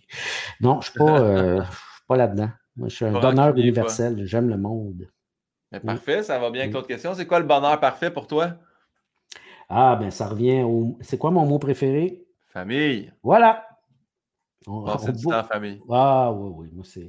Puis, euh, tu sais, on, a tous, euh, dans les deux dernières années, ben, la dernière année et demie, c'est des moments qu'on n'a pas eu, là. Euh, moi, d'autant plus avec mon, mon, fils et mon petit-fils qui vivent, qui vivent à l'étranger. La dernière fois que je les ai vus, c'était en fin décembre 2019, début janvier 2020, au moment où d'ailleurs la COVID commençait en Asie. J'étais là, j'ai assisté au début de, de histoire-là, là-bas. Puis, au départ, euh, de les voir là-bas, dealer avec ça alors que la, pandémie n'était pas encore rendue ici. Ça commençait là-bas, puis on se demandait, c'était une maladie très grave, qu'est-ce qui arrive? bon. que j'ai vécu cette inquiétude-là. Je l'ai vécu aussi de leur part parce que les autres aussi avaient peur, carrément, au tout début là-bas, les gens avaient peur parce qu'ils se demandaient euh, avec quoi ils dealaient. Puis euh, l'absence, ça fait, comme je te dis, ça fait un an et demi qu'on ne s'est pas vu. Je ne sais pas si on va réussir à se voir au fêtes. Je ne suis pas sûr. Ça va peut-être prendre encore presque un an avant qu'on se voit. Euh, ça, je trouve ça tough. Puis euh, mon autre fils, même s'il vit proche, on s'est vu dehors une fois de temps en temps. mais là, heureusement, on va recommencer à vivre. Vois-tu, hier, on, on, est allé chez eux. On a passé du temps passer du temps sur le terrain, euh, sur la table, puis euh, on a mangé dehors, puis on a se voir, mais c'est bien, bien top d'être privé de ces moments-là. Puis, euh, tu sais, je regarde ce qui se passe, tu sais, ça fait quoi? Une semaine, même pas? Non, quand, quand est-ce que le couvre-feu a été quelques jours? Bref. Ouais, à peu près une semaine, ouais. Moi, ben, tu sais, je regarde les, les parties des parcs qui sont presque ah. orgiaques des bouts. Écoute, on s'en va vers une coupe d'années de dérap solide, je pense. Le jour où ça va être euh, bar open, là, puis euh, OK, on peut, on peut tout se voir sans problème. Puis, euh, tu sais, le monde disait, ah, moi, moi, les poignées de main, c'est fini, puis j'embrasserai plus le monde. Hey, non, va chier, tu vois que les poignées de main, on va en donner, puis on va faire des câlins du monde qu'on connaît pas. Check bien. Ah, c'est sûr. C'est C'est pas tant les parties qui reviennent que il montrait des photos de tabac pique-nique. Oui, allez vous rejoindre dans les parcs, mais ramassez-vous à ah non, ça, C'est dégueulasse, mais bref. On va avoir l'air. Euh, le Québec va avoir l'air d'une gigantesque Gaspésie cet été. ah, ouais. je sais. Non, mais ça, euh, ça, c'est une affaire que la pandémie nous a malheureusement révélé. L'égocentrisme à outrance de certaines personnes qui se foutent carrément des autres, autant par les précautions qu'ils ne prennent pas, autant par ce genre de comportement-là. Genre, ramasse-le si t'es pas content, moi je le laisse traîner. Ça, Ben, c'est ça, c'est ça, je jasais avec François Bellefeuille dans un des derniers podcasts, puis il disait c'est plus des climato-sceptiques ou du monde qui sont anti-vaccins, c'est juste du monde qui s'en contre calice. je pense que c'est ça le problème. Fait que j'espère que. Euh, je suis un petit peu plus vieux que, que toi. j'ai 60 ans, puis euh, presque, je sais 60 ans cet été. Moi, j'ai connu le Québec le collectif, le nous, le, gros Québec, là, où, euh, quasiment les communes, puis tout ça. Il y avait vraiment une grande conscience du collectif. Là, on est plus effectivement dans, un, dans, une mouvance égocentrique. Mais en même temps, vois-tu, il dit que euh, c'est léger qui est sorti euh, il y a quelques jours, c'était dans le Journal de Montréal, où il disait que le Québec est un des endroits dans le monde quand même où il y a eu le plus grand, la plus grande solidarité pendant cette, pandémie-là. Malgré le fait qu'il y a des gens qu'on entend beaucoup puis qui ont l'air de prendre beaucoup, beaucoup de place, ça, demeure un phénomène excessivement marginal. Puis je sais qu'ils n'aiment pas ça, se faire dire qu'ils sont marginaux puis qu'ils ne représentent pas parce qu'ils disent qu'ils marchent au nom du peuple. Non, non. Le peuple, il a ah compris qu'il fallait qu'il porte son masque, il a compris qu'il fallait qu'on fasse des sacrifices pour s'en sortir ensemble. Puis je pense qu'on a encore quand même ce fond-là euh, de, collectivité. Euh, c'est plus fragile qu'avant, c'est sûr, mais je pense que c'est encore, c'est encore là. C'est l'impression que j'ai. Parfait. Pour ça que une des, grandes questions du podcast, ça a été quoi ta plus grande épreuve? Hmm. Euh, j'en ai eu, je te dirais, il y a eu deux moments. Euh, je te dirais que le début de la pandémie a, été tough pour moi, vraiment beaucoup, euh, de par le fait que, mon fils était à l'étranger, de par aussi le fait qu'ici, au niveau personnel, au niveau professionnel aussi, on a eu tout à se revirer de bord et à faire des, réinventer, tout le monde en parle, ça a pris beaucoup d'énergie. Réinventer un souper presque parfait, moi, ça m'a demandé énormément de travail, énormément d'énergie. Je suis sorti de là à un moment donné, puis bon, il y a eu aussi euh, le, décès de mon père qui est arrivé pendant ce temps-là. Fait qu'il y a eu plein, plein, plein d'affaires qui sont arrivées, qui, ont fait en sorte qu'à un moment donné, j'ai vraiment cassé. J'étais dans un état euh, de, dépression assez, intense. Puis c'est quand je passe au travail, c'est beau. Il y a eu un autre moment, pendant le tournage de Camping Sauvage, euh, pour faire, pour faire une, non, ça mais pour faire une histoire courte, j'avais, j'avais, j'avais, j'avais une espèce de douleur dans, le bout de la tête, puis euh, je suis allé me faire examiner par un ORL qui a dit Écoute, tu as, une tumeur dans un sinus, puis ça, c'est une tumeur qui est fatale. Puis euh, tu n'en as vraiment pas pour longtemps. On va t'opérer, mais tu en as peut-être pour quelques semaines. Et ah à ce moment-là, ouais, ouais. Puis je reviens à la maison, je dis ça à ma blonde, écoute, euh, voici, voici l'état des lieux. Puis ma blonde a dit écoute, je ne voulais pas t'énerver avec ça, mais on m'a découvert une tumeur dans un sein. Fait que là, elle et moi, on ne savait pas ce qui allait nous arriver. Puis même que moi, le pronostic était vraiment pas euh, très, très positif. Fait que là, c'était. Euh, c'était quasiment, bon, ben là, nos testaments sont-ils à jour? qui va s'occuper des enfants si on n'est plus là? On était vraiment dans cette mouvance-là. Moi, je me rappelle d'être parti du tournage de, euh, camping sauvage pour aller me faire opérer. Puis j'étais comme complètement. Euh, écoute, j'étais convaincu que c'est la dernière fois que j'étais sur un plateau de tournage de ma vie, ou à peu près. Euh, le médecin m'opère, il me réveille, il dit Je te le confirme, ce que je t'ai enlevé. Écoute, on va faire une biopsie, mais c'est une formalité. La forme de cette tumeur-là, c'était l'affaire. Puis... Et finalement, il s'était trompé. C'était pas cancéreux du tout. C'était, j'étais correct, tout ça, mais ça a pris quand même un bon deux semaines avant qu'on ait les résultats. Puis que je peux dire, bon, je vais une petite party après ça. Euh, mais tout ça pour dire que ce moment-là, il a été, euh, il, a, été rough. Puis ma blonde était correcte aussi. Euh, même affaire. On a tous les deux vécu ça en même temps. ah, ben là, c'est pour ça aussi, Pas un gros plaisir. C'est pour ça que tu as un amour inconditionnel à Camping Sauvage. Là, tout, tout ça, c'est passé. à mon retour à la vie. Eh Tout ça s'est passé pendant Camping va. Écoute, ça, a été, euh, ça a été vraiment terrible comme, comme épreuve. Eh Puis après ça, ben, c'est ça. Là, tu, euh, tu passes par, ce, par quoi les gens qui vivent ça passent tous en disant ben là, il faut que je replace mes valeurs, puis euh, mes priorités dans la vie, puis tout ça. Mais oui, tu, fais ça. C'est le deux semaines d'attente. C'est le deux ah, semaines d'attente. Quand ça, là, c'est. Puis ma blonde était pareille, là, euh, elle attendait elle, aussi de son côté. On attendait, je pense qu'on a eu les, résultats à deux, trois jours d'avis, puis tous les deux, on était corrects. Bon, mais tant mieux. Euh, mais tout ça pour dire que euh, le plus flyé, là, il y a quelqu'un que je connais, mon mère m'appelle, elle dit Écoute, mon chum viendra à l'hôpital, il y, a une tumeur dans les sinus. Ah, je dis Inquiète-toi pas, regarde, moi j'ai eu ça, puis ta, ta, ta. Puis la personne est décédée la semaine d'après. Mais moi, c'était pas ça. C'est juste, ça avait exactement la même forme que cette fameuse tumeur-là qui est supposée être l'affaire dont tu ne te relèves pas, mais c'est un hasard qu'elle avait la même forme. C'était pas un kiss, c'était une autre affaire. Là, mais youpi, les autres. Hein? là, tu vas voir. des questions, questions, hein? Non, mais attends, check bien la prochaine. Ah, ah, ah. Est-ce que tu te souviens de ton dernier fou rire? Non, non, c'est vraiment, ils sont mal pacés, mais j'ai décidé de jamais les. Je trouvais que ça changeait tout de suite le, le mal de place. Aïe, aïe, aïe, le dernier fou Le pire, c'est que je, sais que j'en ai eu un il n'y a pas longtemps, puis j'essaie de me rappeler c'était quoi. Puis, écoute, je ne m'en rappelle pas. Je m'en rappelle pas, mais je regardais quelque chose à la TV, puis je trouvais ça bien drôle. Mais je ne me souviens pas c'est quoi. J'ai vraiment un blanc total, total, total. Ah! Non, non, c'était. OK. Oui, oui, oui, oui. Je, je, regardais. Euh, OK, je regardais le top 40 d'RBO, puis il y a une affaire dedans. mais je ne me souviens pas c'était quoi l'affaire, mais je pense, oui, je pense que c'est l'extrait du match de la vie.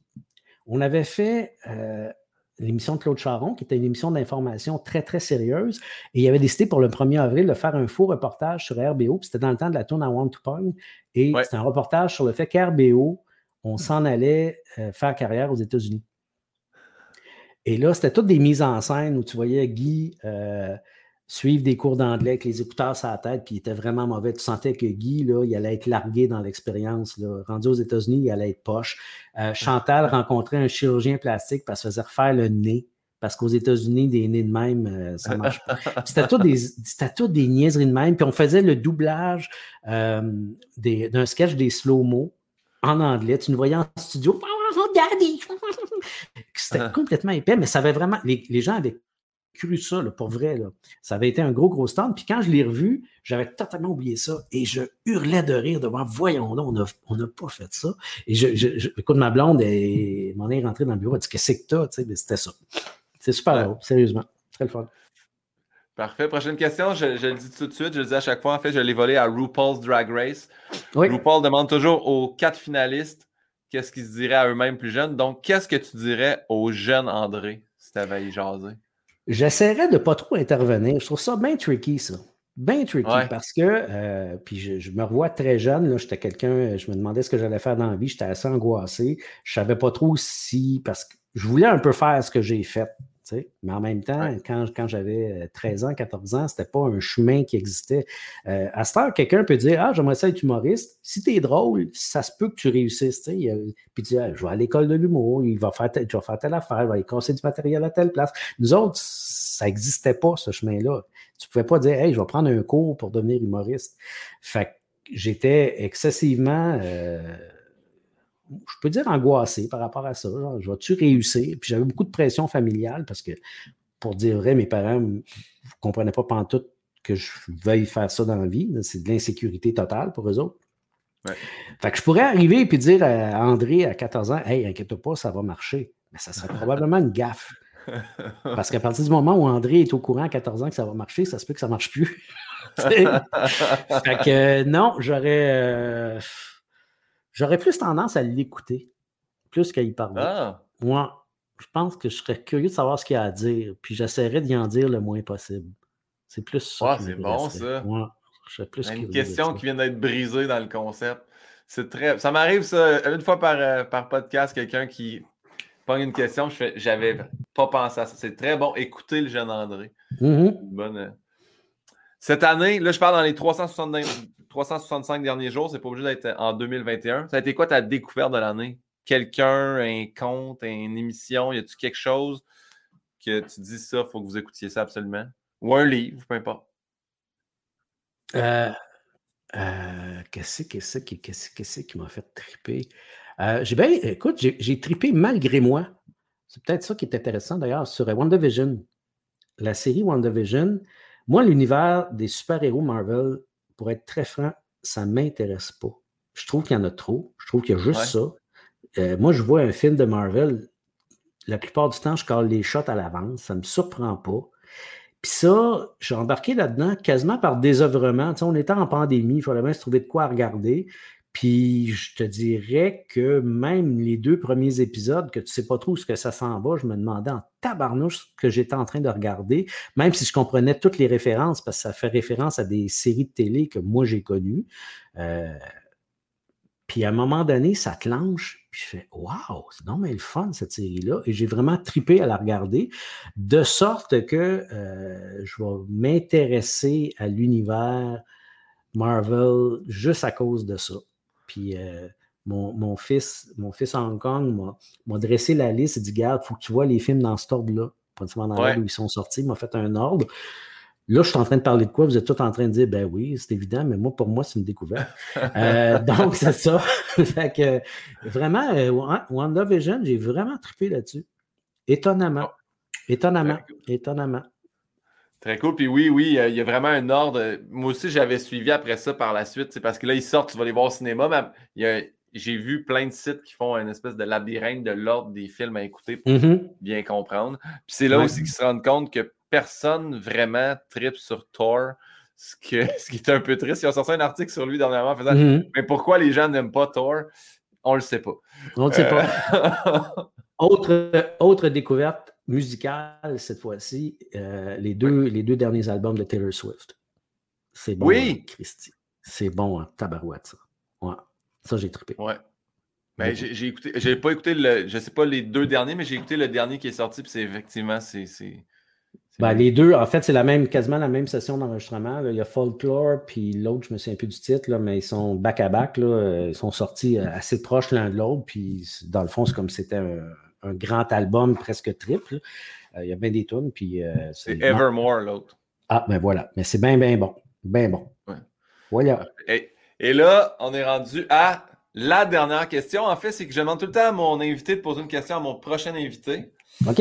Et euh, ma dernière invitée était Chloé de Blois et la question est la ah! suivante, c'est André, est-ce que tu te rappelles de moi? Ben oui. Ben Voici sa question. Ben oui, Chloé a participé à un super presque parfait. Oui. Alors, je me souviens d'elle, certain, je me souviens d'elle. Euh, semaine de Noël. Hein? Pas pire. Euh, et euh, elle avait été vraiment sympathique, bien bonne. Tu sais, le genre de personne que tu remarques. Puis à l'époque, je ne savais pas ce qu'elle faisait dans la vie. Donc, moi, je reçois le premier rush de la première émission. Je dis, écoute, cette fille-là, elle a donc bien. Elle dit, tu sais, elle a de la drive, tout ça. Et là, j'ai su plus tard que, ah, OK, je viens de comprendre. Mais oui, je me souviens très, très bien d'elle, tu vois. Puis la raison pourquoi elle disait ça, c'est que je pense que c'est la seule si je ne m'abuse, qui a assisté à un doublage, que, à un enregistrement. Est venu, tu faisais la voix. Est venu, oui, oui, est venu, euh, est venu me voir euh, faire un petit bout de session. Je ne me souviens pas si c'était une de ses émissions à elle. Ça, je ne suis pas sûr. Mais elle avait fait un petit topo sur, euh, sur un souper. Mais effectivement, les participants n'avaient pas accès au studio d'enregistrement. En fait, les participants, moi, j'avais aucun contact avec eux tant que l'émission n'était pas diffusée. Parce que je n'assistais pas au tournage, je ne les contactais pas avant, je ne voulais même pas savoir, moi, quand je recevais, exemple, l'émission du lundi, je ne voulais pas savoir qui gagnait, je ne voulais, pas, je voulais rien, rien, rien. Je voulais rien savoir. Non, c'est parce que je trouvais que le moins j'en savais sur ce qui allait arriver, le plus efficace j'allais être au niveau de la narration parce que j'allais recevoir l'émission comme le public. Et j'allais être surpris par certaines choses, parce que souvent, le lundi, tu imagines des choses. Ah, ces deux-là, ils vont super s'entendre, puis finalement, ils saisissent pour tuer rendu au jeudi. Ah, elle, elle a l'air bonne en cuisine, elle se plante. Fait bref, toutes ces surprises-là, si tu es au courant à l'avance, c'est plus des surprises. Alors que si tu le sais pas, quand ça arrive, tu fais Ah! Puis là, moi, en écriture, j'étais capable d'accentuer ça faire en sorte que toi, quand tu regardes l'émission, ben, ta surprise est encore plus grande parce que moi, je t'ai envoyé ailleurs comme narrateur. Fait que elle, effectivement, est venue faire un tour, elle a fait un, petit topo. Puis euh, voilà, mais elle, c'est ça. Elle, je vais la revoir dans cinq ans, puis euh, c'est moi qui va demander euh, Tu te rappelles-tu de moi?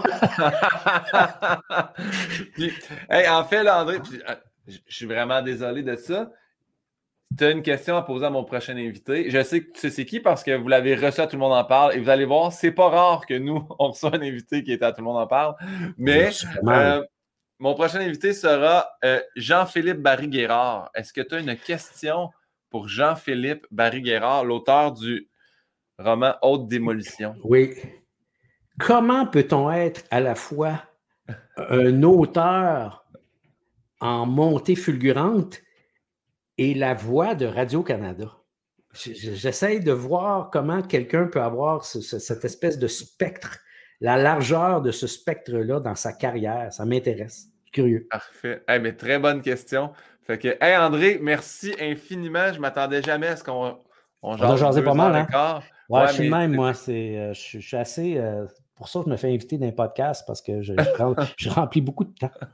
Bien, ça me rend super heureux. C'est juste que je voulais pas, je voulais pas que ton, ton, ton, ton gars qui arrive ou que tu aies quelque chose. Euh, hey, moyen, je, vais tout chercher mes mots à la fin, moi, tout chier ça dans la pelle. Mais je sais que tu avais un rendez-vous, fait que je voulais juste m'assurer que je ne te faisais pas trop déborder aujourd'hui. Donc, merci infiniment. Euh, puis je termine euh, toujours comme ça. Est-ce qu'il y a des choses que tu aimerais plugger? Y a-t-il des choses qu'on doit regarder, consommer? Qu'est-ce qu'on fait? Moi, je suis tellement moi, ça me gêne, là, en tant que phénomène. Je, je, je, genre, c'est tout. Euh, regarde, le monde, il sait ce que je fais. Là. Euh, en fait, euh, ce que je fais, c'est l'émission Tout le monde en parle qui n'est pas en ondes. Fait que ça ne sert à rien de plugger ça. Elle va être en ondes en septembre. si vous voulez revoir les presque parfaits, je pense que ça passe huit fois par jour à vivre. Écoute, ça repasse, ça n'a pas de bon sens. J'imagine qu'ils sont à veille d'arrêter de les repasser parce qu'il va en avoir des nouvelles avec quelqu'un d'autre qui parle, fait qu'ils vont m'enlever de là pendant, pendant un certain temps au moins. Si je me fie à Atome Crochu, j'ai l'impression que ça va passer encore un bout. Ben, ça sera ça, qu'est-ce que tu veux que je te dise? C'est juste que le monde va, me demander, euh, ils vont penser que je suis encore en onde. Puis bref, tout ça pour dire que non, j'ai rien à plugger. Euh, je, je, plug. Euh, si vous voulez m'entendre jouer de la guitare, venez sonner chez nous. Si vous voulez voir jouer au golf, parcourir les, parcours de la province. Et puis voilà. Bonne été. merci. merci beaucoup. C'était un énorme plaisir. Puis je te dis bonne fin de journée. Ciao. Bye.